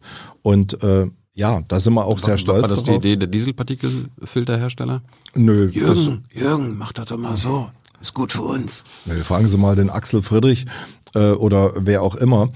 Sie, Sie haben, Sie haben äh, bestimmte, äh, du hast äh, bestimmte ähm, Technologien, die gibt's da nicht. Wir haben übrigens nicht gesagt gehabt, der Dieselpartikelfilter muss kommen, sondern äh, bei all diesen Vorschriften geht es um äh, Grenzwerte. Es geht darum, dass Grenzwerte eingehalten werden. Und äh, für bestimmte Grenzwerte hat die Autoindustrie dann immer gesagt, ja, wir kriegen die Grenzwerte mit einer anderen Technik hin, die müssen wir aber noch entwickeln. Mhm. Doch wieder haben wir es bei Katal beim Katalysator mit innermotorischen Maßnahmen. Aber die sind bis heute nicht da. Und wir haben nicht gesagt gehabt, es gibt keine Vorschrift in Deutschland, dass der Partikelfilter verwendet werden muss. Man hätte das mit jeder anderen Technik auch machen können. Aber ich kann halt äh, solche Partikel nur mit einem Partikelfilter rauskriegen. Aber ihr könnt auch dafür kämpfen, ohne Geld von den Herstellern. Ja, wie mache ich und wie finanziere ich dann das Projekt? Wer finanziert mir das Projekt? Ja, ihr habt ja Einnahmen, oder? Ja, damals, damals, damals nicht. Wer, wer, wie sollen wir denn so einen Partikelfilter dann äh, 300.000 Euro und dann und dann äh, bit, äh, ja, dann, du hast ja gesagt, du hast Fördermitglieder, dann sagte hier, wir wollen, nicht. wir wollen was anstrengen. Wir, wir brauchen genau. dafür so und so viel Geld. Genau. Jetzt können wir das, jetzt können wir es eher machen. Aber ich sag dir einfach mal das Beispiel. Ähm, du hast jetzt ähm, die Notwendigkeit, dass dir irgendjemand hilft, zu zeigen, dass die Behauptung der Autoindustrie, man kann es technisch nicht reinigen oder für Kleinwagen, damals ging es um die Frage, okay, wir sind bereit für große Autos den Partikelfilter äh, zu machen, also für die Luxusklasse, da spielt Preis keine Rolle, aber bei den Kleinfahrzeugen, das war das Hauptargument von denen, wird der Diesel zu teuer. Und im Übrigen geht's technisch nicht. Und wenn du dann versuchst, diese technische Wirksamkeit zu machen, dann musst du halt irgendwo auch jemanden haben, der das kann. Also bist du automatisch bei einem Hersteller von einem Dieselpartikelfilter, der dir entsprechend dieses Ding adaptiert und entsprechend äh, auch mitmacht. War die Unterstützung Fehler im Nachhinein? Wie bitte? War Nö, wir, wir, äh, wir hätten die Kampagne nicht anders äh, fahren können. Und was wir halt auch gemacht haben, wir haben gesagt gehabt, äh, wir, wir machen das publik. Also wir sind, man ja, kann, es ist damals, na gut, es ist ja damals diskutiert worden, aber wir sind ja von Anfang an dann auch mit den Dieselpartikelfiltern ähm, ähm, Herstellern auf die Bühne gegangen und haben gesagt, hab, ja, wir arbeiten hiermit an der Stelle zusammen. Am Anfang war das so, dass ähm, den äh, Dieselpartikelfilterherstellern, als wir die Kampagne, also wir haben die Kampagne kein Diesel ohne Filter gestartet und haben eigentlich gedacht, mit ein bisschen Labeln, rote, gelbe, habt grüne ihr, Karte. Habt ihr, habt ihr so einen kleinen Stern gehabt, supported by äh, Diesel äh, Nö, als wir, das gestartet, als wir das gestartet haben, haben wir überhaupt keine Unterstützung gehabt. Auch nicht mit äh, von Dieselpartikelfilterherstellern. Die Auseinandersetzung wurde so hart, dass wir Unterstützung brauchten. Also die Unterstützung ist im Nachhinein gekommen. Die war am Anfang nicht da. War es ein Fehler im Kampf gegen Einwegflaschen, Spenden von Mineralwasserabfüllern entgegengenommen zu haben? Nö. Also wir haben äh, auch ein Interesse daran hatten, dass haben, Einwegflaschen verschwinden? Na, gerade die Mineralwasserhersteller sind ja nun auch da äh, ein bisschen differenzierter. Die ganz kleinen, äh, die haben äh, ein Interesse an Mehrwegschutz, ja. Äh, die größeren da gibt's ja nun auch einige, die ähm, eben in die äh, Discounter hineingehen. Nein, wir haben äh, uns, darauf bin ich ganz besonders stolz, dass wir im Bereich der, äh, des Mehrwegschutzes es geschafft haben, noch das weltweit größte Mehrwegsystem zu haben.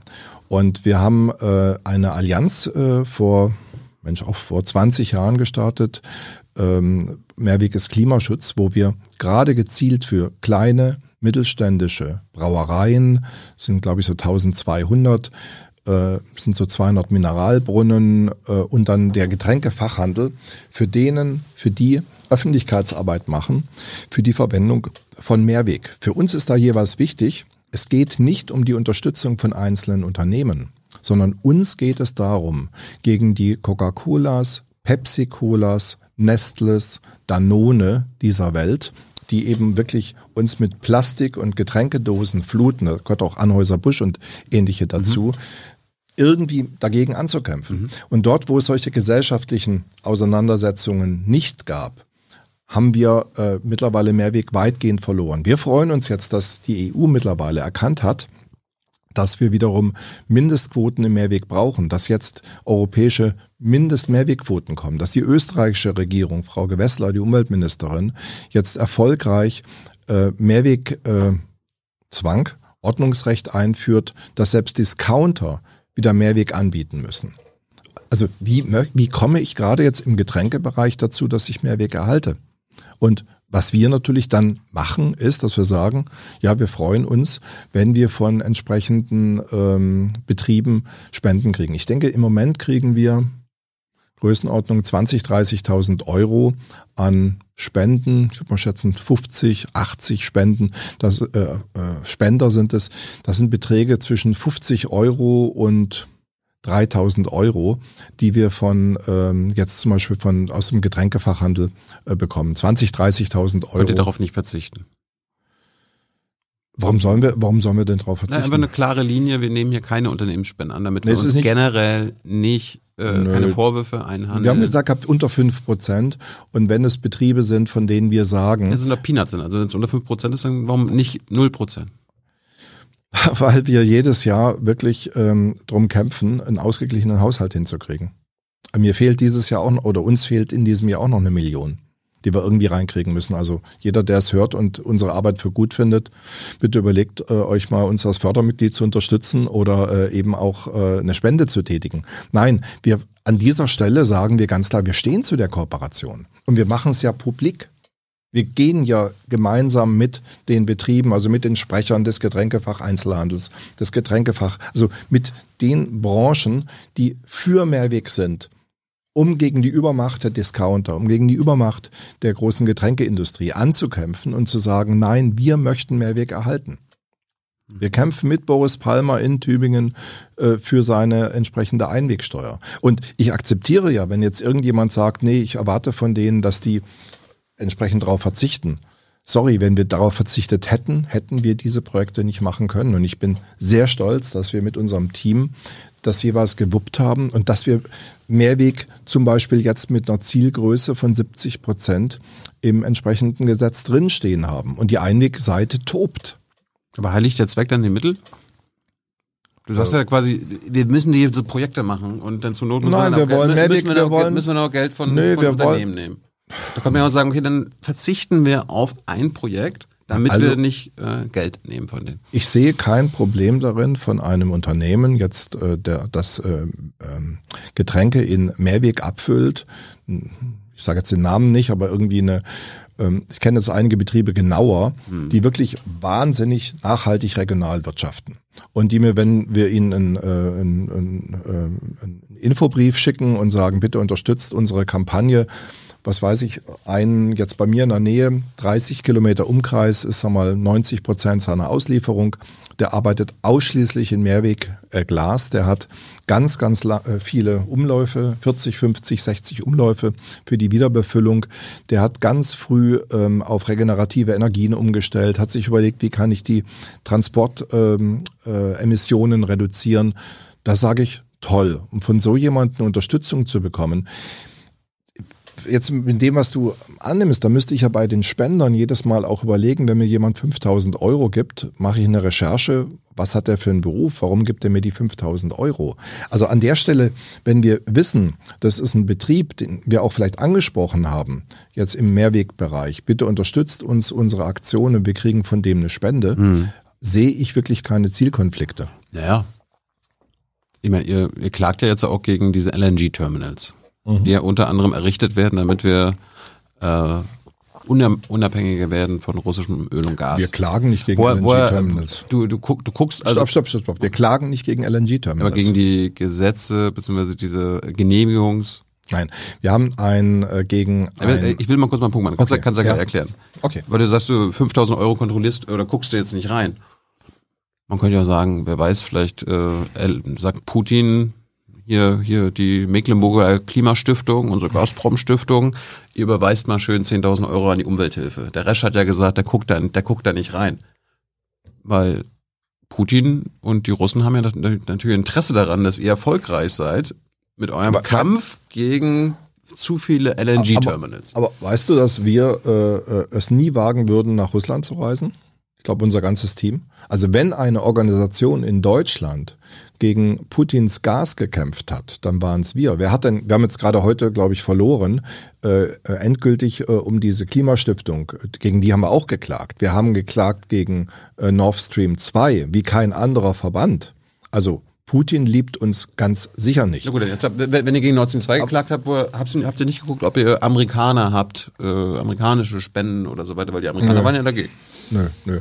Also das war jetzt auch nicht so, dass wir da gesagt haben, wir brauchen da jetzt irgendwie eine, äh, eine eigenständige Geschichte. Da haben wir im Bereich der, der Fördermitglieder und äh, unserer 200.000 Unterstützer gesagt gehabt, wir ähm, wollen raus aus den fossilen Energien. Und deswegen auch nochmal eine Klarstellung. Wir klagen auch nicht gegen die LNG-Terminals. Was wir gemacht haben, ist bei dem äh, Verfahren in Wilhelmshaven, dass wir äh, einen Einspruch eingelegt haben, weil eben zwischen Antragstellung und Spatenstich vier Tage vergangen waren und wir nicht einmal die Möglichkeit hatten, die Antragsunterlagen einzusehen. Und wenn das jetzt äh, praktisch Standard wird in Deutschland, dass du irgendwie sagst, hier ist eine Notlage, wir müssen innerhalb von vier Tagen eine Autobahngenehmigung machen, ersten Spatenstich. Mhm. Wir verlieren wirklich alle Mitwirkungsmöglichkeiten. Wir haben auch ganz ausdrücklich gesagt, für ähm, Notversorgungen, wenn die jetzt irgendwie notwendig wären, wo man ganz kurzfristig für den nächsten Winter Maßnahmen ergreifen muss, da werden wir uns sehr konstruktiv verhalten. Wo wir ein Problem haben, und deswegen haben wir auch angekündigt, dass wir mit dem LNG-Beschleunigungsgesetz, das durch den Bundestag gerade gegangen ist, so nicht einverstanden sind. Da sind mittlerweile zwölf LNG-Terminals mit einer Kapazität drinnen von mehr Gas, als wir überhaupt beziehen in Deutschland. Mhm. Und viele dieser Terminals, also der überwiegende Teil, äh, wird erst 2026, 2027 fertig. Also da muss man differenzieren. Für die Teile, die, sagen wir jetzt auch mit den schwimmenden Schiffen kurzfristig realisiert werden können, da sind wir da tatsächlich der Auffassung, dass man hier einen pragmatischen Weg finden muss. Das andere sind Planungen, die fünf, sechs Jahre alt, also fünf, sechs Jahre dauern bis zur Umsetzung, die sicherlich jetzt für die kurzfristige Lösung möglicher Probleme nicht taugen. Und äh, da wurde ein bisschen verkürzt dargestellt, das hat uns massiv geärgert, weil äh, es stimmt halt einfach nicht. Wir mhm. wollen und wir kämpfen im Moment dafür. Und äh, das ist gerade in den letzten ja, seit dem Krieg auch schwieriger geworden. Wir kämpfen dafür, dass wir halt gleichzeitig auch die Klimakrise lösen. Und äh, was uns in dieser Diskussion einfach fehlt, sind Maßnahmen, wie wir erstmal Energie einsparen, gerade fossile Energien. Deswegen haben wir mal ausgerechnet, dass ein Tempolimit 10 Millionen Liter Diesel und Benzin jeden Tag sparen würde und es könnte von heute und auf morgen umgesetzt werden. Auch vielleicht als temporäre Lösung, mal zwei Jahre und wir gucken mal, äh, was passiert. Das würde auch nicht gegen den Koalitionsvertrag verstoßen. Wird ja mittlerweile dieser Vorschlag von uns, wird auch diskutiert. Temporäres Tempolimit aber nicht drei Monate, sondern wir meinen mal wirklich für zwei Jahre. Und viele andere Maßnahmen. Diese, dieser Versuch, was auch ähm, äh, das DIW und andere Experten ja ähm, bemängeln, äh, dieser, die fehlenden Festlegungen des Staates, wie wir tatsächlich Energie einsparen, ähm, das finde ich als ein ganz großes Manko im Moment. Wir also konzentrieren Sie appellieren, Jürgen. Der Herr, Herr Habeck und die Bundesregierung sagt, Jürgen, stell doch zu Hause ein bisschen die Heizung runter. Genau, das bitte, ist bitte, bitte. Herr, der Herbert Wehner hat ja auch vom warmen Duschen gesprochen. Jetzt wird das wiederum populär. Wir sollen also ein bisschen weniger. Äh, ja, aber ich finde es wirklich äh, ein Armutszeugnis der Politik, dass man im Bereich der Energieeffizienz dabei stehen bleibt, den Leuten zu sagen, dreht die Heizung runter und friert ein bisschen. Wo ist zum Beispiel das 180-Tages-Programm, was wir vorgeschlagen haben für öffentliche Gebäude? Wir schlagen, lass mich es mal ganz kurz erklären. Wir schlagen vor, dass Kinder, Gärten und Schulen über den Sommer auf den Herbst hin äh, saniert werden. Und wir haben auch angeboten der Politik, ich habe das selbst mit äh, der Leitungsebene im äh, Klimaschutzministerium diskutiert und äh, ihnen vorgeschlagen, dass wir über alle Verbände hinweg so einen Motivationsdruck in die Kommunen hineintragen, dass wir auch Handwerker finden würden, diese kleineren Maßnahmen zu machen. Und Habeck müsste möglicherweise in Brüssel dafür eintreten, dass er eben eine vereinfachte Ausschreibemöglichkeit bekommt. Wir haben ja einen guten Grund ich vermisse irgendwelche Aktivitäten. Im Bereich der Gebäude und Verkehr haben wir die großen ähm, Probleme im Moment mit Überschreitung der Klimagaswerte äh, und also der Emissionen und auf der anderen Seite aber auch die Möglichkeit, die Abhängigkeit von russischem Öl und Gas zu reduzieren. Und da möchten wir eben die Konzentration stärker haben. Wir würden auch ganz gerne Beschleunigungsgesetze für den Bau von Freilandphotovoltaik oder Beschleunigungsgesetze für den Bau von Windenergieanlagen, die immer noch sieben Jahre dauern. Ja, aber bis, äh, bis, bis jetzt nicht zufrieden. Es soll ja eine Solarpflicht geben. Also ja, für neue Dächer. Also ja, genau. 0,5 Prozent aller Dächer. Und auch nur Geschäftsdächer. Was, wenn du schon die Antwort gibst, was soll ich denn da sagen? Äh, uns geht es ja um die Bestandsdächer auch. Und ja. jetzt ist es eine das Private. Das andere ist aber, der Staat könnte sofort, sofort und ohne irgendwelche Genehmigungen einzuholen, könnte er auf seine Dächer auch was drauf tun. Ja. So da kämpfen wir seit Jahren dafür. Darauf, darauf wollte ich hinaus. Also erklär, mal grundsätzlich. Wie erklärst du dir, dass die, auch die neue Bundesregierung, nicht nur die alte, die neue, mit Appellen arbeitet, anstatt Maßnahmen durchzusetzen, um Energie zu sparen? Kann ich dir ganz genau sagen. Es wird uns erzählt, jetzt plaudere ich ein bisschen mal aus dem, aus dem Nähkästchen. Darum bist du hier.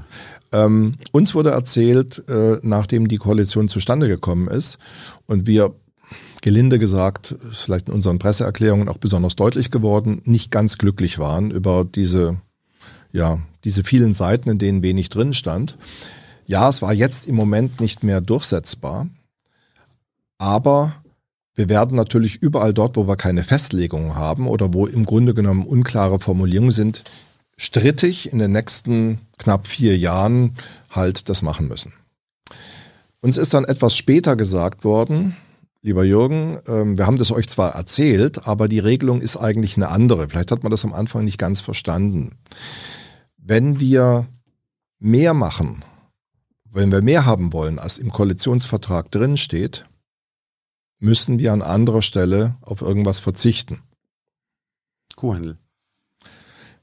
Ich gebe das einfach mal nur so weiter und ich, sage auch keine Namen, aber das ist mir mehrfach erzählt worden und das ist offensichtlich tatsächlich das Dilemma. Und äh, unsere Antwort ist darauf, wir fordern die äh, Klimapolitiker, die es ja in allen Parteien in unterschiedlicher Konzentration gibt, ähm, auf diesen Mut des Streites zu haben. Und zwar eines nicht destruktiven, sondern eines konstruktiven Streites.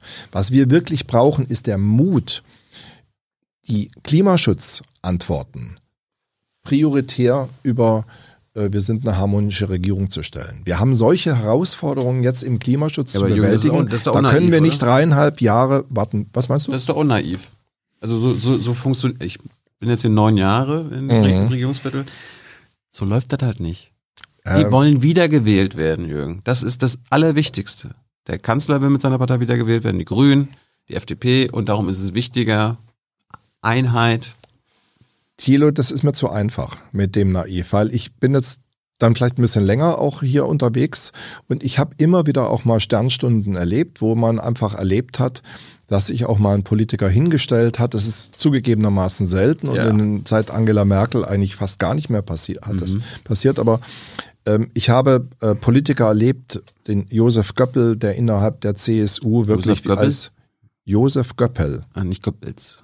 Josef Göppel okay, war war ein, äh, ein begnadeter Umweltpolitiker auch innerhalb der CSU, mhm. der quer der Parteiräson ähm, gekämpft hat für inhaltliche Fragen. Wir haben äh, in, in der SPD hatten wir tolle Umweltpolitiker. Wir hatten äh, mit Jürgen Trittin auch einen Umweltminister oder mit Klaus Töpfer, die wirkungsstark sind.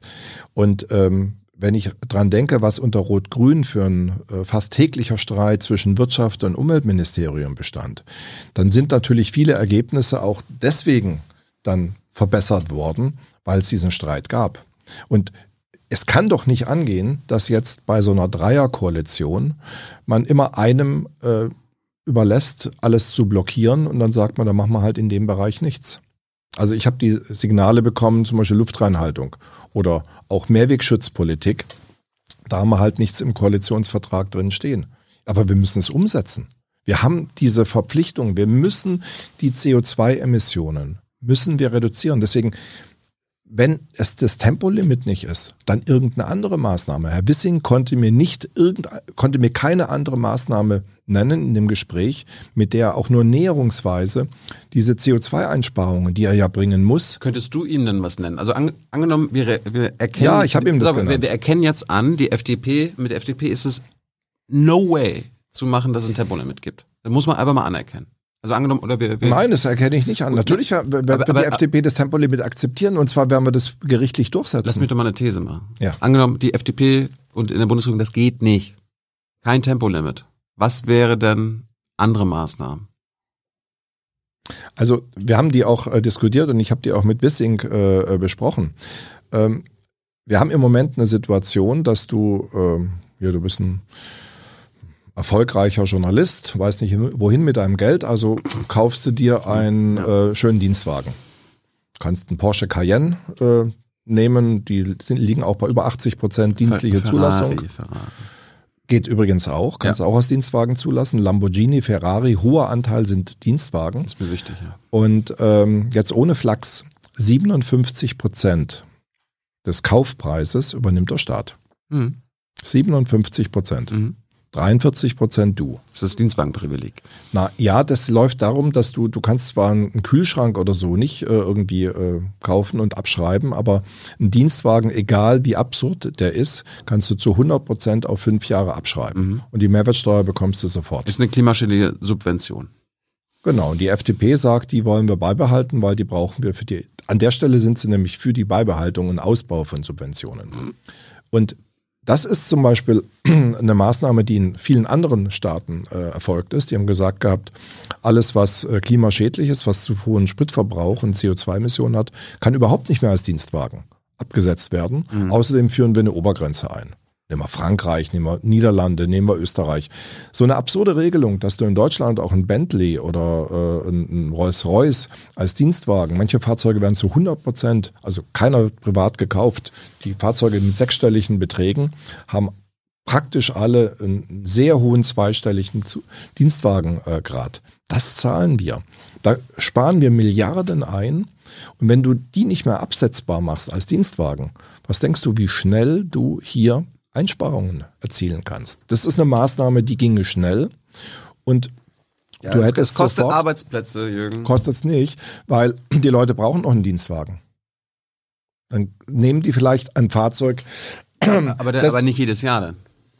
Ich will, Nein, die ich will mir jedes, alle fünf ich will Jahre. mir jedes Jahr als Chef, ja. würde ich mir jedes Jahr einen neuen Ferrari holen.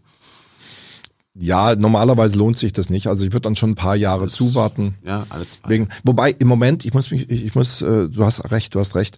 Die äh, wollen ja im Moment gerade äh, die Abschreibung so gestalten, dass man im ersten Jahr dann 50 Prozent abschreiben kann. Dann geht's mit dem Ferrari doch wieder. Sehr gut. Also über den Restwert übrigens nach fünf Jahren hat man häufig dann sogar noch einen Gewinn gemacht. Das mhm. heißt, der Staat finanzierte den Dienstwagen, ja. der kostet 170.000 nackt ohne Räder und irgendwas, also Listenpreis ohne Aufpreis, Porsche Cayenne, Turbo S, E-Hybrid. Und wenn du nach fünf Jahren den verkaufst, hast du den gleichen Betrag oder vielleicht sogar noch mehr, als du eingesetzt hast. Das Geile war doch auch jetzt äh, mit dem E-Auto. Gibt ja eine E-Auto-Prämie. Ja. Ich kann mir, ich weiß nicht, ob es immer noch so ist, aber ich, es, äh, manche Tesla-Händler haben damit geworben. Ich gehe hin zum Tesla-Händler, kaufe mir inklusive Umweltprämie für 5.000 oder 9.000 Euro weniger, weil der Staat es übernimmt, den Tesla, halte den ein halbes Jahr mhm. und verkaufe ihn dann wieder.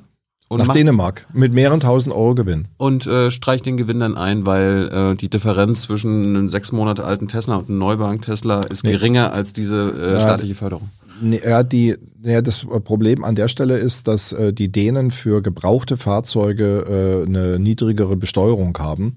Und deswegen ist es ein Trick mit Dänemark, dass die dann äh, eben ein Interesse haben an relativ jungen Gebrauchten. Also das sind, aber das ist halt, wir sind total gegen solche Regelungen. Kein einzigen Cent Steuermittel für Autos, auch nicht für Elektroautos. Was, was aber, aber deswegen, ich will aber den zweiten Teil der Antwort sagen. Was wir für richtig halten, und da sind wir mit allen Umweltverbänden, mit Greenpeace, mit Bund, mit äh, NABU und so weiter, seit Jahren im Konsens oder seit Jahrzehnten auch mit dem Umweltbundesamt, eine Bonus-Malus-Regelung. Wenn du einen Klimakiller hast, der noch nicht verboten ist, wir kämpfen da ja auch da, dafür, dass die eigentlich gar nicht mehr zugelassen sind. Kühlschrank darfst du nicht mehr kaufen oder verkaufen, wenn er ineffizient ist. Aber im Auto gibt's das nicht. Also wenn du dann immer noch so einen Klimakiller mit über 200 Gramm CO2 äh, kaufen kannst, hohe Besteuerung, auch hohe jährliche Besteuerung. Und diese Mehreinnahmen nimmst du, um dann eben besonders effiziente Fahrzeuge zu fördern. Wir machen aber bei den Elektroautos Folgendes, egal wie groß oder klein die sind, die kriegen immer die gleiche Summe. Hybrid auch. Ne? Und bei Hybrid ist es am allerschlimmsten, haben wir gerade heute neue Messungen vorgestellt.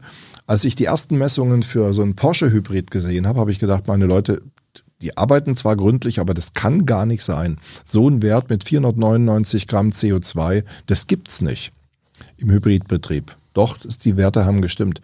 Diese Hybridfahrzeuge sind auf tolle Beschleunigung ausgelegt. Die werden nachweislich nach äh, Untersuchungen auch der Bundesregierung fast nicht elektrisch gefahren. Mhm. Und aus diesem Grund ähm, dürfen sie unseres Erachtens nicht mehr gefördert werden. Die erste Maßnahme, die Habeck äh, im letzten Jahr getroffen hat, war erstmal die Verlängerung der Hybridförderung. Jetzt hat es begriffen. Hybrid. Nein, speziell der Hybridfahrzeuge. Die so. sollte eigentlich enden zum letzten, äh, äh, äh zum 31.12 letzten Jahres. Jetzt ist um ein Jahr verlängert und Wissing möchte nochmal zwei Jahre das verlängern. Also wir haben hier nach wie vor einfach Fehlsteuerungen in den Anreizen und wenn wir im Klimaschutz weiterkommen wollen, müssen wir das umdrehen. Wir müssen sagen, wenn überhaupt noch Autos gefördert werden, dann nicht aus Steuermitteln, sondern aus einer Steuer heraus, die sich dann quasi selbst ausgleicht. Und das Geld, was wir dann einsparen, müssen wir in den öffentlichen Personennahverkehr reinstecken. Und zwar jetzt nicht mit irgendwelchen Larifari-Projekten wie dem 9-Euro-Ticket, das an und für sich positive Elemente enthält, aber nicht nachhaltig ist. Wenn den Nahverkehrsunternehmen danach das Geld erst recht fehlt und sie dann, wie in München angekündigt, die ähm, Taktzeiten verdoppeln müssen und bestimmte Linien einstellen müssen, ja, dann haben wir ein Strohfeuer gehabt und danach ist der ÖPNV noch schlechter und die Leute fahren dann noch mehr Auto. Wir haben jetzt die Situation, dass der deutsche Staat gleichzeitig den Diesel subventioniert, durchs Dieselprivileg. Ja. Und das E-Auto mhm. fördert. Also allein, also das ist an sich schon gaga, dass beides gefördert ich wird. Ich finde es irre, dass überhaupt Autos gefördert werden. du willst, du bist nicht nur gegen das Dieselprivileg, sondern auch gegen das E-Auto-Privileg. Ähm, nein, ich hatte vorhin gesagt, ich bin dagegen. Die, ja, die Subventionen für beides. Du bist gegen beide. Ich bin dagegen, dass wir auch nur einen einzigen Cent an Steuermitteln aufwenden für Autos. Das heißt, auch, Steuer, du bist auch gegen staatliche Subventionen von E-Autos. Ich bin gegen staatliche Subventionen von E-Autos. Mhm. Ich sage aber gleich, wie ich E-Autos trotzdem begünstigen würde. Also ich fahre auch selber ein E-Auto. Ja, ähm, seit einigen Jahren. Ähm, die Steuermittel sollten wir einsetzen für den dringend notwend für die dringend notwendige Sanierung und vor allen Dingen auch Ausdehnung des ÖPNV in den ländlichen Raum. Das ist eine ganz, ganz wichtige Aufgabe. Die Frage, wie wir den Umbau der ähm, Automobilflotte in Deutschland hinbekommen. Das kann ich so machen, wie es die allermeisten Staaten tun. Dass sie eben sagen, ein Fahrzeug, das klimaschädlich ist, das wir nicht haben wollen, das zu groß ist in der Stadt, das wird mit Strafsteuern belegt. Da gehen die Norweger bis in die sechsstelligen Beträge hinein. Auch die Franzosen haben dann eine Strafzulassungsprämie von 30.000 Euro. Auch die Niederländer haben fünfstellige Beträge. Und dann kannst du diese Gelder, auch die jährliche, deutlich erhöhte Kfz-Steuer, also das Delta, das mehr jetzt kommt, nutzen, und, um aus dem System mhm. zu sagen, bestimmte Fahrzeuge mache ich kostenlos oder vielleicht auch mal, ich fördere sie. Aber mittlerweile ist es so, und äh, das zeigt jetzt, ADAC ist unverdächtig, äh, der engste Freund der deutschen Umwelthilfe zu sein. Der ADAC hat das vor kurzem mal äh, verglichen, wie ähm, teuer sind eigentlich äh, über die Lebenszeit Elektroautos und Verbrenner. Und ist zum Ergebnis gekommen, schon heute ist es so, dass bei den allermeisten ähm, Modellen, die es vergleichbar gibt, die Elektrovariante die günstigere ist weil du halt einfach sehr viel weniger Betriebskosten hast. Dazu kommt auch noch sehr viel weniger Reparaturen, 96 Prozent weniger bewegliche Teile. Also wir brauchen auch nicht diese Überförderung. Äh, das, äh, wie gesagt, Steuermittel sollten wir im Bereich der Mobilität in die kaputt gesparte Bahn, aber vor allen Dingen in die kaputt gesparten öffentlichen Verkehre in Bahn, äh, Regionalbahn Bus, Straßenbahn hineinstecken und eben halt auch in geschützte Fahrradwege. Jürgen, äh, ich wollte eigentlich noch über, über dich reden und deinen Werdegang. Ich weiß jetzt leider nicht, wie, wie viel Zeit wir haben. Bis 18 Uhr haben wir noch eine halbe, knappe halbe Stunde. Ja, weil wir ja Hans noch haben mit den Zuschauerfragen, weil dann müssen wir jetzt aufhören. Kann ich leider nicht meine vielen Fragen zu deiner Vogelkunde. Also eine Viertelstunde, also Wollen wir bis 18.15 machen? 18.15 Uhr können wir machen. Dann habe ich noch eine Viertelstunde, Hans, dann weißt du Bescheid. Da habt ihr jetzt noch eine Viertelstunde Zeit, Jürgen. Äh, ich habe nämlich morgen eine Ich habe nämlich morgen auch ähm, eine Verabredung eben in Hamburg, äh, auch zu vogelkundlichen äh, ah, ja? Exkursionen. Und da freue ich mich auch schon ganz besonders. Deswegen, ich muss dann wirklich sharp um Viertel nach sechs los. Was, was wollte äh, der Schüler Jürgen Rasch früher machen? Hast du davon geträumt, irgendwann so einen, so einen großen Umweltverband quasi mit anzuführen? Du bist, nee, ja, du bist ja schon beim Zivildienst beim Bund gelandet. Ja, ja, aber also, beim BND, da, da war ich ja nicht mal Schüler. Als Schüler habe ich äh, äh, tatsächlich äh, war meine Leidenschaft äh, die Vogelkunde. Ich habe also äh, Warum? Ist eine gute Frage. Äh, bei meiner Oma war da habe ich den Sommerferien immer relativ alleine verbracht und da gab es einen Nachbarsohn, der hatte Mäusebussarde und Turm, Mäusebussard und Turmfalken abgerichtet. Ich so zehn, elf Jahre. Das war ein tolles Gefühl, so ein Mäusebussard auf der ähm, aus der Hand zu halten, natürlich mit einem Falkner. Ähm, ähm, Handschuh. Und äh, mich hat eigentlich immer schon die Natur ähm, interessiert. Ich habe irgendwie Ringelnattern im, im äh, Wald ge, gefangen, so als Zehnjähriger nach Hause geschleppt und irgendwelche Viecher großgezogen. Und aus dieser, ähm, ja, ich habe lange auch für den Tierschutzverein dann Jungvögel großgezogen und in der Schule immer mitgeschleppt, in Pausen dann in dem Schuhkarton gefüttert. Das ist dann aber in Richtung Naturschutz abgedriftet. Ich habe Pflegemaßnahmen im Naturschutzgebiet Ereskircher-Ried gemacht und äh, dann angefangen, ähm, die Vögel zu beobachten und Bestandsaufnahmen zu machen. Also zu schauen, wie viel Brutreviere von der Nachtigall oder von eben allen Arten gibt es dort. Über einige Jahre hinweg, immer vor der Schule. Nee, nee, das ist dann, das war später. Das war dann mit ähm, 13, 14, 15 habe ich damit begonnen. Und dann habe ich äh, Pflegemaßnahmen im Naturschutzgebiet Ereskircher Ried äh, noch mit ähm, Mofa mit Verbrennungsmotor und Anhänger. Da hat man dann äh, Pflegemaßnahmen gemacht und äh, eben dann später ähm, habe ich noch Vogelzugforschung gemacht. Ich habe dann auch begonnen, für die Zeitung zu schreiben. Gab es zwölf äh, Pfennige Zeilenhonorar und habe vogelkundliche Berichte gemacht.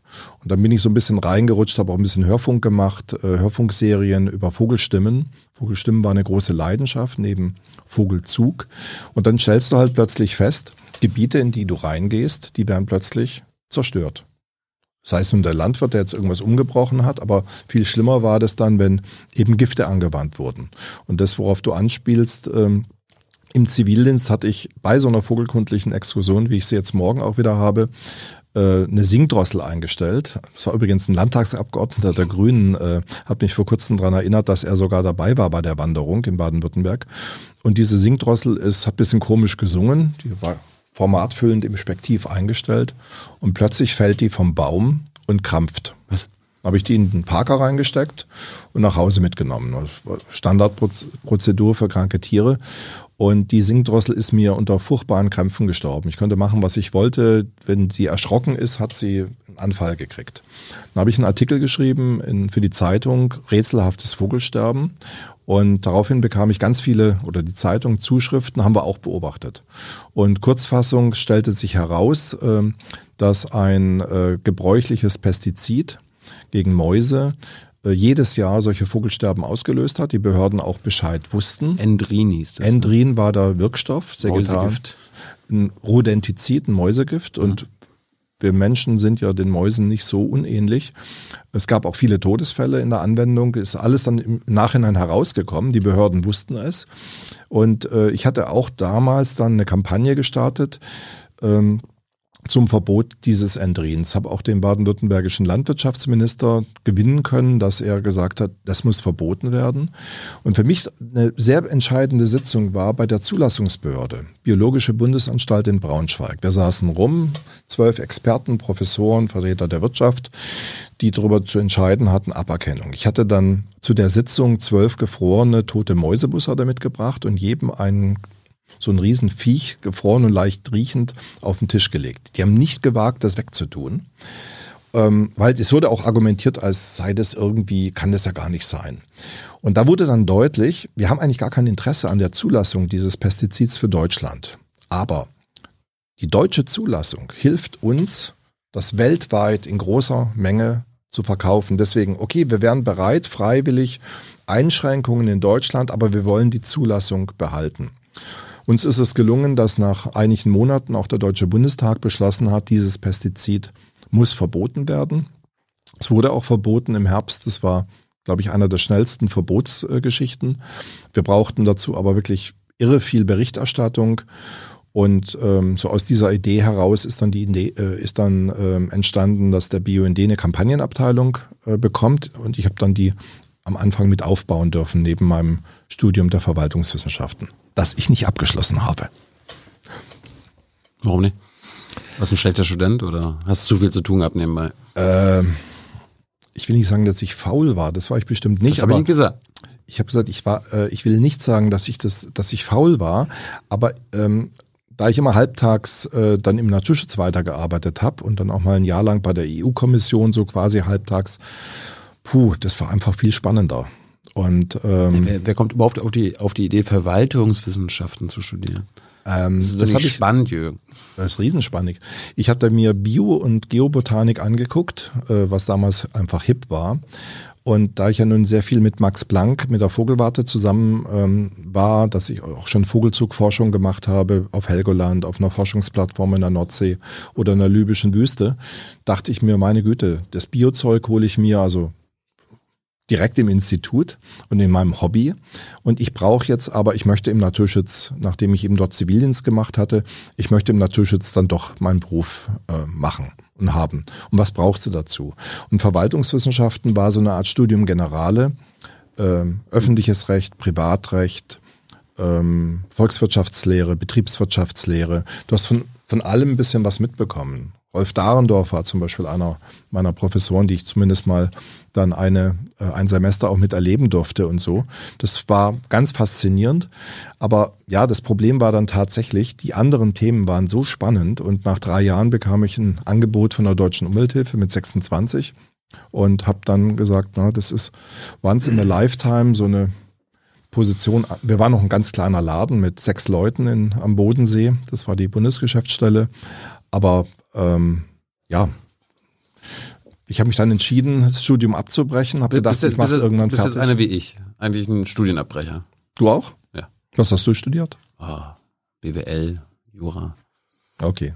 Also war bei mir auch mit drin, aber halt immer nur so praktisch ein, zwei Semester. Und äh, bis, ich meine, das war alles in den 80ern, bist du dann irgendwann bei den Grünen gelandet? Bist du Parteimitglied? Äh, kann ich auch was erzählen, das habe ich glaube ich noch nie erzählt. Ähm, Joschka Fischer oder über Joschka Fischer gab es mal eine Anfrage, ob ich äh, in sein hessisches äh, Umweltministerium rein wollte, das dann damals auch so gegründet wurde. Mhm.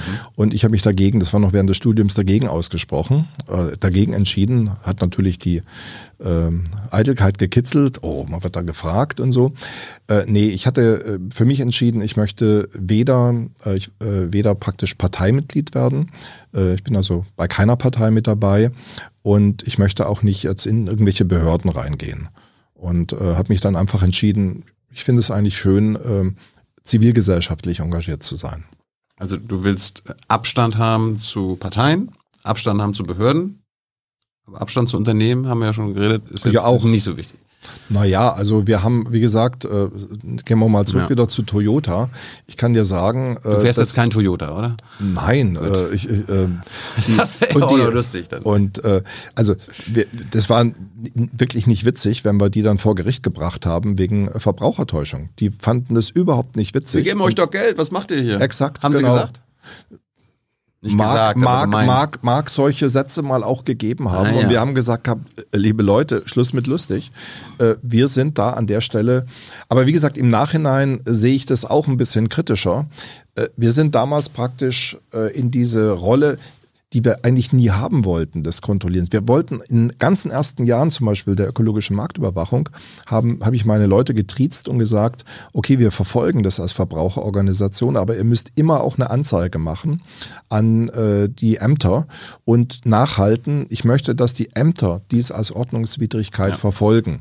Und nach, da die das nie gemacht haben, haben wir das irgendwann mal eingestellt und haben gesagt, na gut, dann müssen wir das entsprechend mehr machen.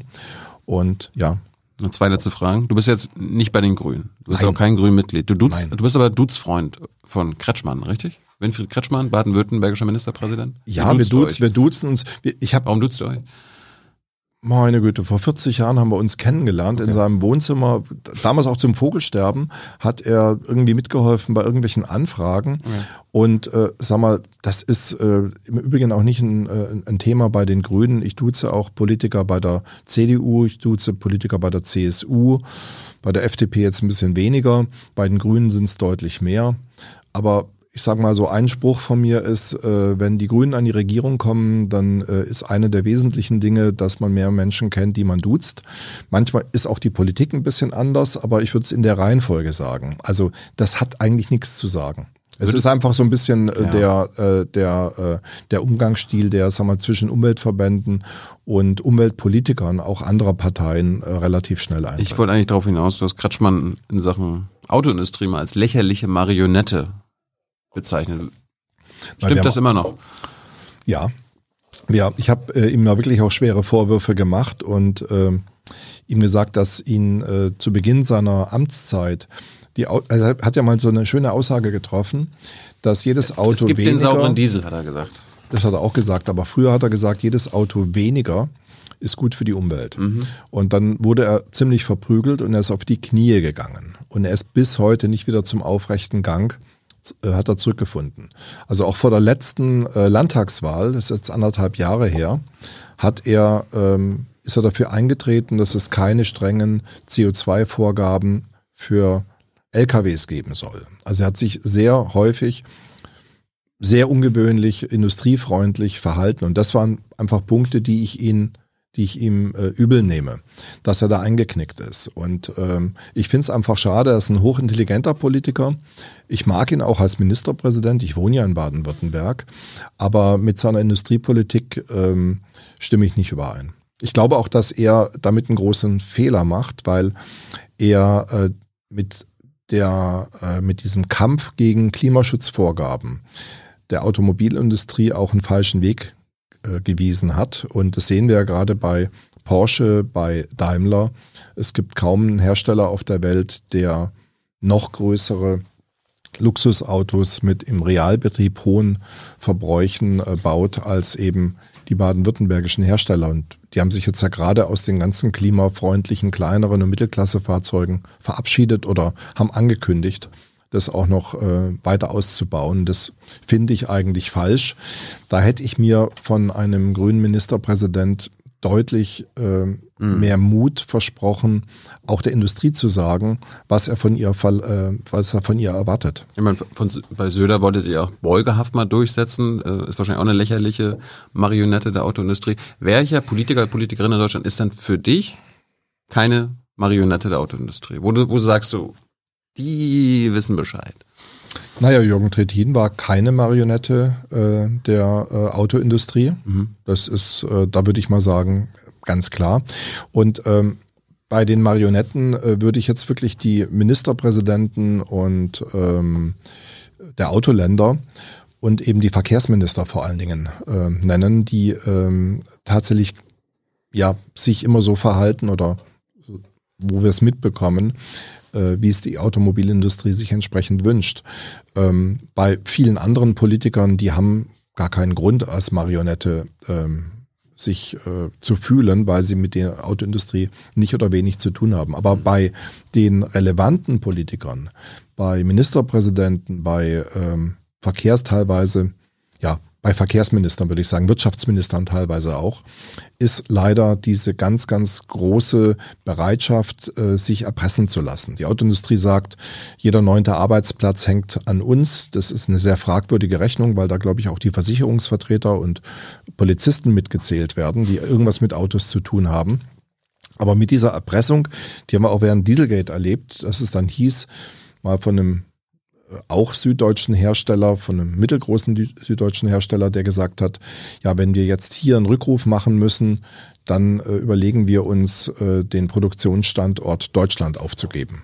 Das war mal so eine interne Information, die ich aus dem Verkehrsministerium während Dieselgate bekam. Und dann hat selbst seinerzeit das Ministerium gesagt, also äh, das ist jetzt vielleicht ein bisschen übertrieben, das glauben wir nicht, dass der Hersteller jetzt äh, seinen Produktionsstandort aufgibt. Aber das ist fast ein Reflex wenn das jetzt nicht kommt, das ist jetzt der letzte Sargnagel, Deutschland ist eh so teuer, bitte helfen Sie uns, nur so können wir die Arbeitsplätze hier erhalten. Und es ist dauernd die Erpressung der Politik mit den Arbeitsplätzen. Und so bekommt ja auch die Automobilindustrie selbst zu einem äh, Zeitpunkt wie äh, im letzten Jahr, wo sie einen Rekordgewinn von 41 Milliarden Euro, drei deutsche Hersteller ausweisen, äh, noch Milliardenbeträge an Kurzarbeitergeld oder müssen trotz dieser Subventionen keine Kürzungen bei Dividenden äh, anordnen.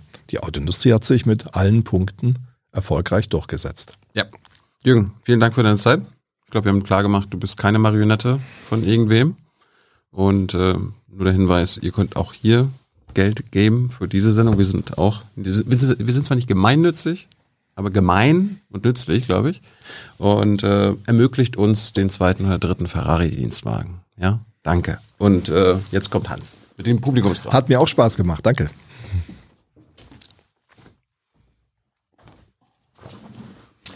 Ja, lieber Jürgen, äh, ich fange mal an mit einer Frage, die sich eigentlich an Thilo richtete.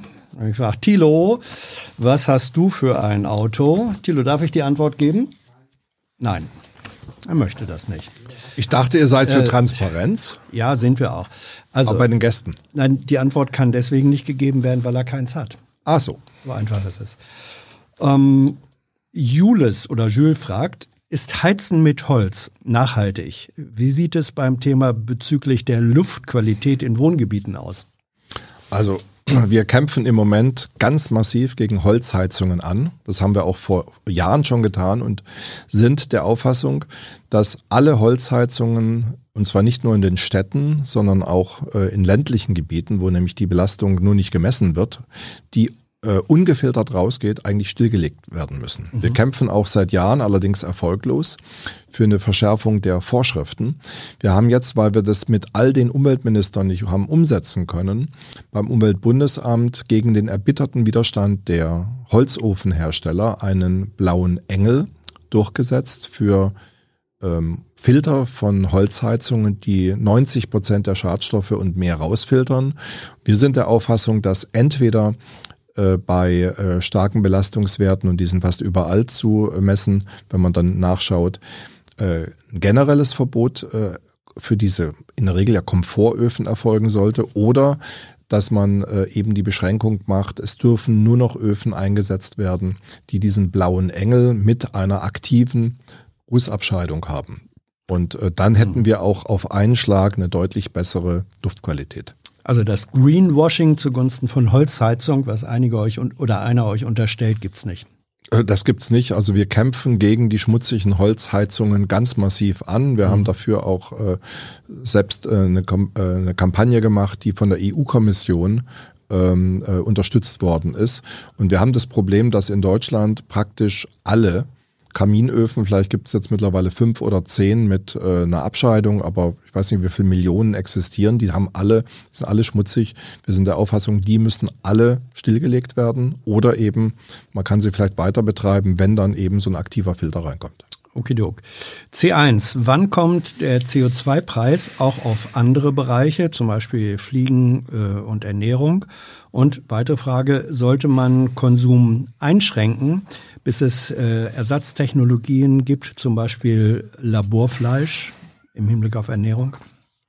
Äh, zum einen, äh, wir haben, erleben ja im Moment äh, ab morgen genau das Gegenteil. Mhm. Was heißt hier CO2-Preis? Der Sprit wird jetzt äh, mit Steuermitteln indirekt äh, mit bis zu 50 Cent pro Liter, wenn, wenn ich die Mehrwertsteuer dann auch noch mit dazu nehme, vergünstigt. Also wir haben gerade eine völlig verrückte Situation, dass die begonnene äh, Zunahme in der CO2-Besteuerung für war, bestimmte Produkte, ja. äh, dass die jetzt sogar ins Gegenteil verkehrt wird und mhm. äh, wahrscheinlich ausgebremst wird. Zum Konsum, ähm, ich würde einfach sagen, auch ein äh, Laborfleisch ist ähm, sehr ähm, energieaufwendig in der Herstellung. Äh, sorry, wenn ich, äh, ich koche sehr gerne. Man kann so grandiose Geschichten machen. Ich gebe mal einen Tipp. Es gibt äh, so ein Jürgens Kochbuch. Jürgens Kochbuch. Ähm, ich habe tatsächlich auch ein Kochbuch herausgegeben. Ich habe auch einen kleinen Verlag, ja genau. Bringe ich mal das nächste Mal mit. Wie, wie heißt das? Äh, ja, Geschichten und Rezepte aus dem grünen Baum. Aber es gibt solche runden Zuchtpilze, so weiße, stachelige. Und da kann man schöne Scheiben rausschneiden, so knapp einen Zentimeter, und die panieren wie ein Wiener Schnitzel. Meine Kinder lieben es, hat eine wunderbare Faserigkeit. Ich finde sogar, das mhm. schmeckt besser als äh, das Fleischschnitzel. Und ähm, wenn dann nimmt doch einfach die Dinge, die die Natur schon mit vorgibt. Und dieses Fleisch jetzt im Labor nachzumachen, finde ich irgendwie blöd. Habala Dudala, warum zählen CO2-Emissionen nicht als Körperverletzung? Auch Feinstaub und so weiter ist eigentlich doch Mikrogewalt. Mein CO2 an sich ist ja Nee, wir atmen es ja auch aus, also Eben, so absolut ja. geht's nicht. Aber ähm, tatsächlich, ich würde sagen, wenn ähm, Autos CO2 oder andere Schadstoffe in sehr großer Menge ausstoßen, dann ist das Körperverletzung. Krebritzel heißt du, der Mann, der sich die Vokale spart oder die Frau. Die DUH hat immer wieder gegen oder immer wieder über Luftqualitätsmängeln an Straßen geklagt. Es ist bekannt, dass äh, diese Menge auch an Bahnhöfen, insbesondere U-Bahnhöfen, ähm, ja. bestehen. Warum wird hier nicht geklagt? Äh, weil wir da leider keine Rechtsgrundlage für diese Klagen äh, haben. Ähm, vielleicht ganz kurz, wir haben wir müssen mit Jahresmittelwerten arbeiten. Das muss mhm. also ein Jahr lang genormt gemessen werden. Und wenn dann an einer bestimmten Stelle diese Werte überschritten sind, dann kann man dagegen vorgehen. Ähm, es gibt tatsächlich Bahnhofsbereiche, wo wir selber auch mit den Medien gemessen haben. Ich auch selbst in meiner Heimatstadt Überlingen, wo wir dann Rekordwerte an äh, Partikel festgestellt haben, wenn zum Beispiel auch bei so einem Tiefbahnhof mhm. eine Diesellok durchfährt, die bei der Deutschen Bahn alle noch oder fast alle noch ungefiltert sind. Also das ist Technik der 90er Jahre, die eingesetzt wird. Das ist Körperverletzung. Aber da können wir leider ja. nicht klagen. Wenn wir könnten, ja. wir würden es sofort machen. Nietzsche wird das Stromnetz an Bedeutung gewinnen, zur Erklärung, ähm, wegen volatiler Erzeugung bei den Erneuerbaren, die ausgeglichen werden muss, oder verliert das Netz an Bedeutung, weil in Zukunft bei Erzeugern ähm, gleich Speichermöglichkeiten dazu gebaut werden müssen. Was ist wahr? Nein, wir haben uns auch fünf Jahre lang oder sechs Jahre lang für die Bundesregierung übrigens äh, sogar unter Peter Altmaier zum Schluss für einen beschleunigten Netzausbau in Deutschland mhm. eingesetzt. Wir werden ähm, eher äh, einen höheren, deutlich höheren Stromverbrauch äh, in Deutschland haben durch diese Dekarbonisierung.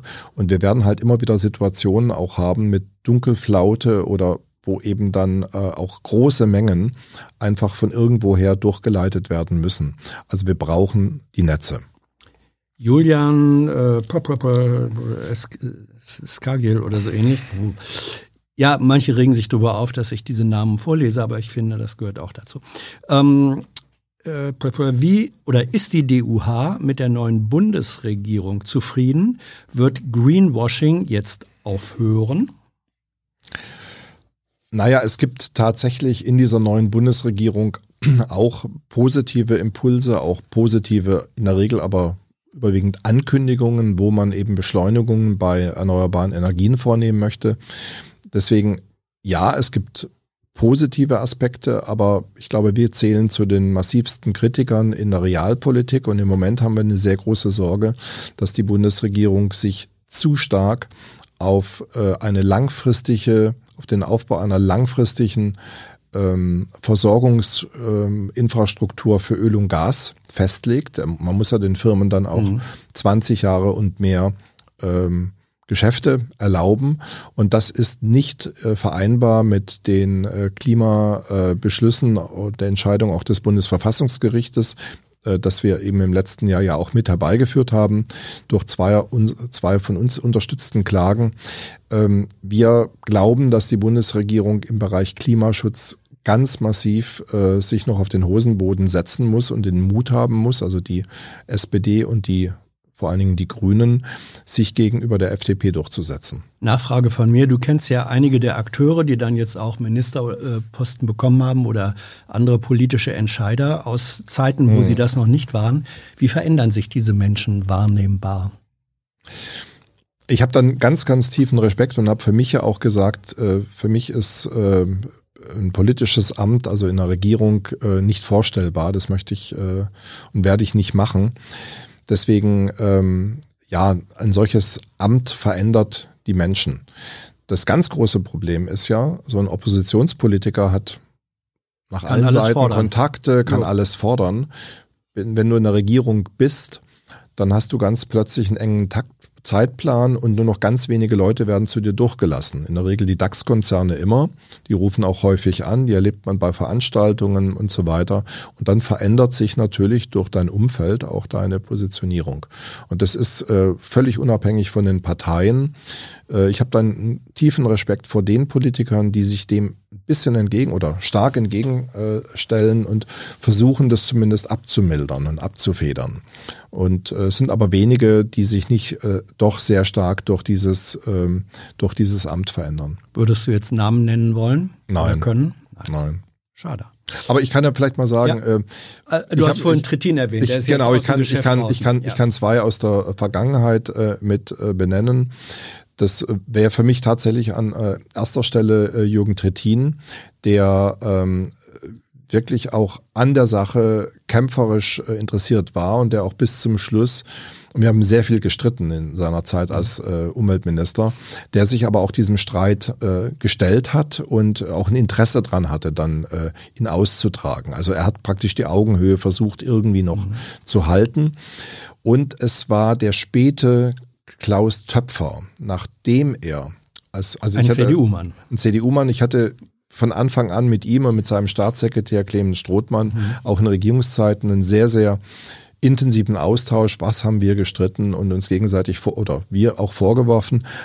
Dennoch, ich habe einen tiefen Respekt, wie er eben dann auch auf der anderen Seite bei Wirtschaftsinteressen gesagt hat, nein, der Staat lässt sich hier nicht instrumentalisieren und hat viele richtige Regelungen auf den Weg gebracht, die bis heute letztendlich auch Grundlage für Kreislaufwirtschaft und ähnliches gebracht haben. Aber er ist zum Beispiel gewachsen dann in der Aufgabe bei der UNEP. Wollte ich gerade sagen, und dem hat die internationale Erfahrung eine Art von Altersradikalisierung auch beschert. Ne? Ja, und zwar eine frühe Altersradikalisierung, ja. die war schon vor 20 bis 25 Jahren, habe ich ihn erlebt, wenn er dann eben in Veranstaltungen der Expo, wo ich im Kuratorium ja auch mit saß, äh, witzigerweise für den amtlichen und für den privaten äh, Umweltschutz, ähm, dort hat er eben dann auch wirklich CDU-Granden niedergemacht und hat gesagt gehabt, ihr versteht nicht, von was ihr redet. Ich komme hier gerade aus Afrika oder aus dem und dem Gebiet und das muss verändert werden. Also er hat in dieser ähm, Radikalität dann auch wirklich den Mut gehabt, aus seiner Position eines stellvertretenden UN-Generalsekretärs heraus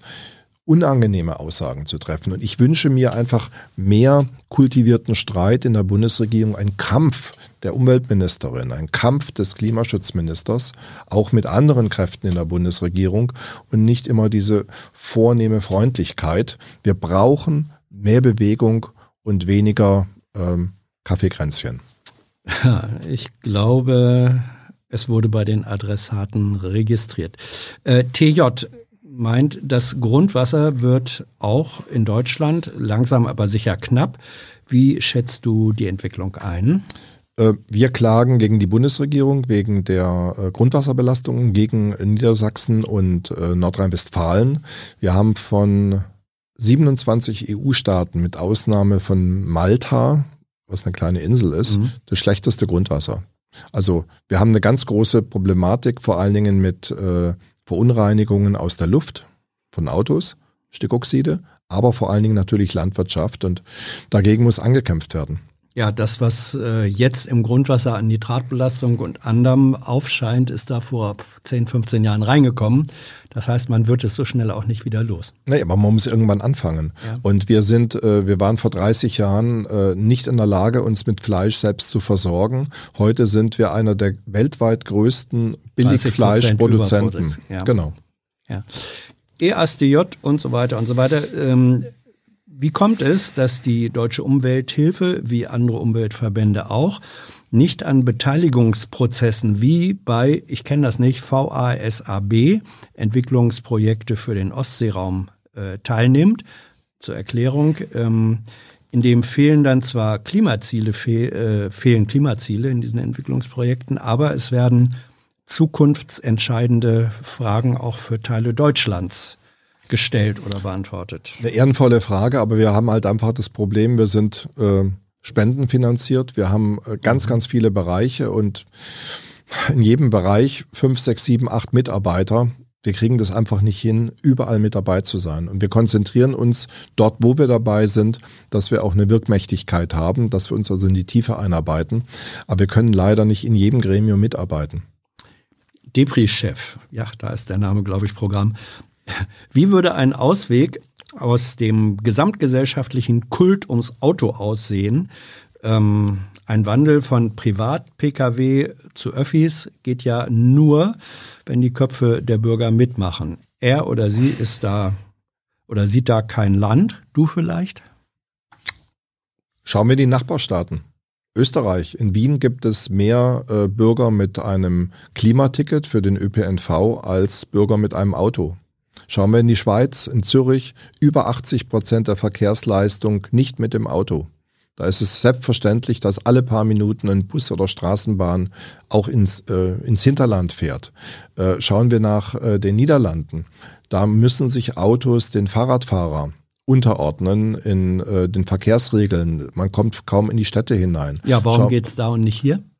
Natürlich ging es bei uns äh, auch, aber wir haben eine wirkmächtige und äh, entscheidungsfreudige Automobilindustrie, die der Bundesregierung das nicht erlaubt.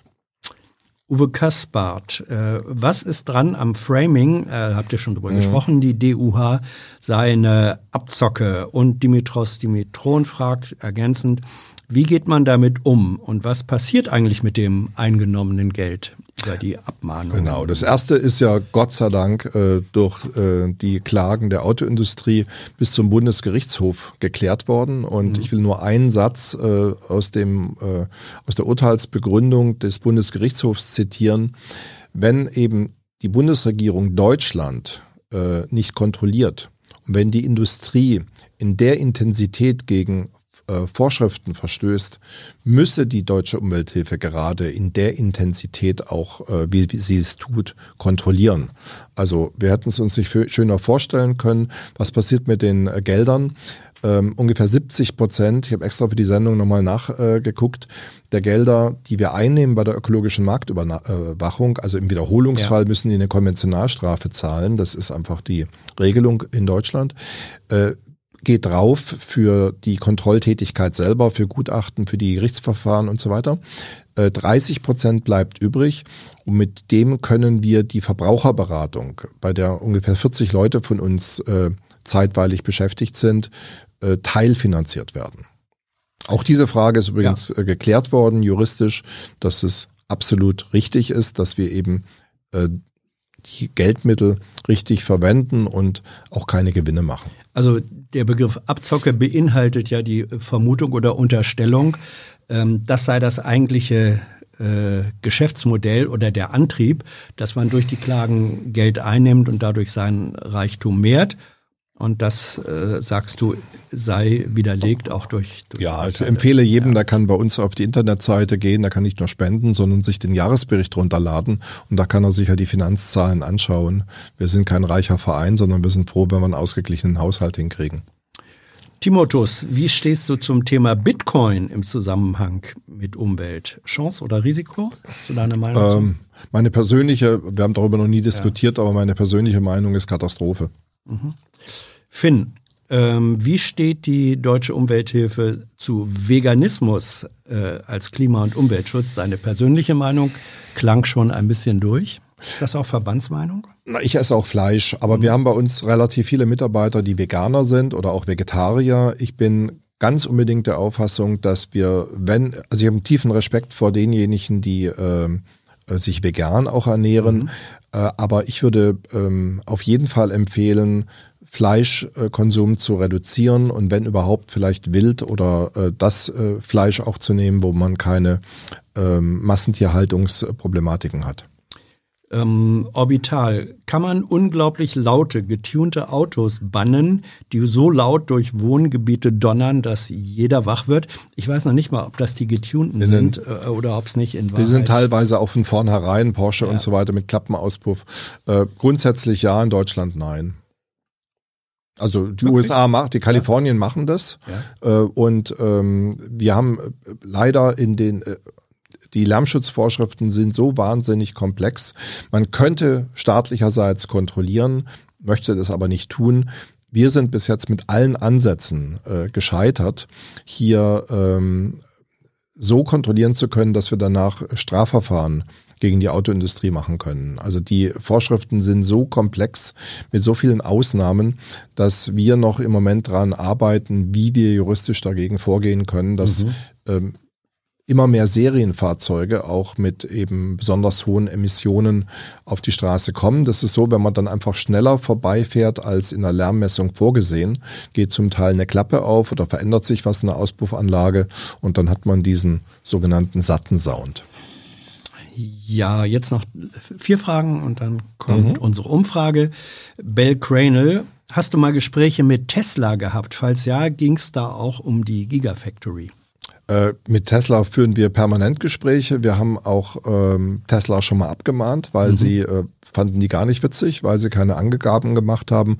Und natürlich reden wir auch über die Gigafactory mit Tesla. Wir haben in der Anfangsphase auch mit Tesla drüber gesprochen, wie sie Musk? eben, wie sie eben die Umweltauswirkungen auch reduzieren können und haben gesagt gehabt, bitte akzeptiert, dass Umweltverbände hier Rechte haben und dass auch äh, hier ähm, Tesla Gesetze einhalten muss. Weiß Elon Musk, wer Jürgen Resch ist? Glaube ich nicht. Du hast nie mit ihm persönlich Ich habe nie persönlich ja. mit ihm zu tun gehabt. Traumflug, äh, würden Getränkedosen in Klammern Aluminium wie Mehrwegflaschen funktionieren, wenn man sie, wie die PET-Flaschen, wieder einsammelt und für neue Produkte nutzt? Äh, Hinweis, geringer, äh, geringere Transportmassen. Nein, grundsätzlich nicht möglich. Aha. Getränkedosen sind grundsätzlich sind auch, nicht. Sind die nicht aus Weißblech? Nicht Nein, sind auch viele ah, aus Aluminium. Sind Dosen sind, sind grundsätzlich mhm. nicht verschließbar. Okay. grundsätzlich ein Weg, eine der schlimmsten äh, ökologisch nachteiligsten Verpackungen. Mhm. Äh, ich glaube, äh, es war so gemeint, die PET-Flaschen werden dann eher sozusagen eingeschmolzen als ähm, Rohmaterial für neue. Ich glaube, das war. Bei denen auch, aber ja. äh, es ist doch viel vernünftiger, dass ich eine Flasche wasche Übrigens in geschlossenen Kreisläufen, da geht praktisch nichts, fast nichts verloren, auch keine Wärme. Das ist also hoch, heutzutage hochmodern bei Mehrweg. Mhm. Bei Einweg muss ich jedes Mal, nachdem ich es getrunken habe, das einsammeln, sortieren. Teilweise wird es nach China gebracht oder früher nach China, jetzt nach irgendwelchen asiatischen Staaten und wird dann irgendwie downgecycelt. Also das ist äh, wirklich, Einweg ist da verheerend, sowohl bei Einwegplastik als auch eben Getränkedosen. Yoga Bär, ähm, setzt sich die DUH für Verbot von Weichspülern ein? Ihr oder sein Argument ist, Weichspüler sind überflüssig und eigentlich eine Umweltbelastung in Herstellung und Entsorgung. Ist nicht unser Thema, äh, aber es ist eine interessante Frage. Ich würde die äh, an den BUND weitergeben. Äh, letzte Frage. Karl A. blickt in die Zukunft. Wie sieht's mit einem Feuerwerksverbot in Deutschland aus? Ja, da kämpfen wir seit vielen Jahren dafür, haben auch eine weite Mehrheit in der Bevölkerung. Ähm, Wir haben äh, auch mit der neuen Bundesinnenministerin versucht, Kontakt aufzunehmen, aber die Kontaktschwierigkeiten zur Leitungsebene äh, halten äh, unabhängig von den Parteien einfach an. Und ist in der Regierungskoalition ist noch ein bisschen Zeit, ja. aber wir haben schon versucht ja. mit ihr. Ähm, es wird weiterhin ein harter Kampf werden. So. Soll bleiben. Und dann äh, das Ergebnis der Umfrage. Die Frage lautete, ist es gut für unsere Demokratie, dass es die deutsche Umwelthilfe gibt? Du hast vorhin gesagt, na, du hoffst auf eine Mehrheit dafür. Ähm, ab wie viel Prozent äh, wäre es ein gutes und ab wann wäre es ein sehr gutes Ergebnis? Also ich sag mal, ich bin schon ein bisschen ehrgeizig. Ich würde ganz gerne schon als gutes Ergebnis sagen, naja, wenn wir so eine äh, Verfassungsänderungsmehrheit von zwei Drittel hätten. 66 Prozent. 66 Prozent wäre gut. Mhm drüber 70, 75 Prozent fände ich grandios. Gut, äh, 83 Prozent oh. sind. Huh, das freut mich. Schön.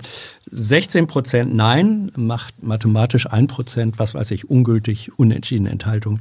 Und es haben sich äh, 547 Menschen beteiligt. Das ist doch ne, ein Ergebnis, Ach, das, das du stolz ja. sein kann. Ja, das ist natürlich wie immer völlig repräsentativ.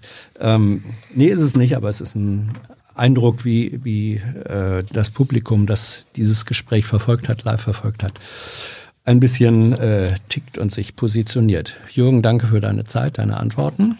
Danke für euer Interesse, eure Fragen und eure Unterstützung, ohne die es dieses Format nicht gäbe. Wer im vergangenen Monat dabei war, seht ihr jetzt im Abspann. Tschüss.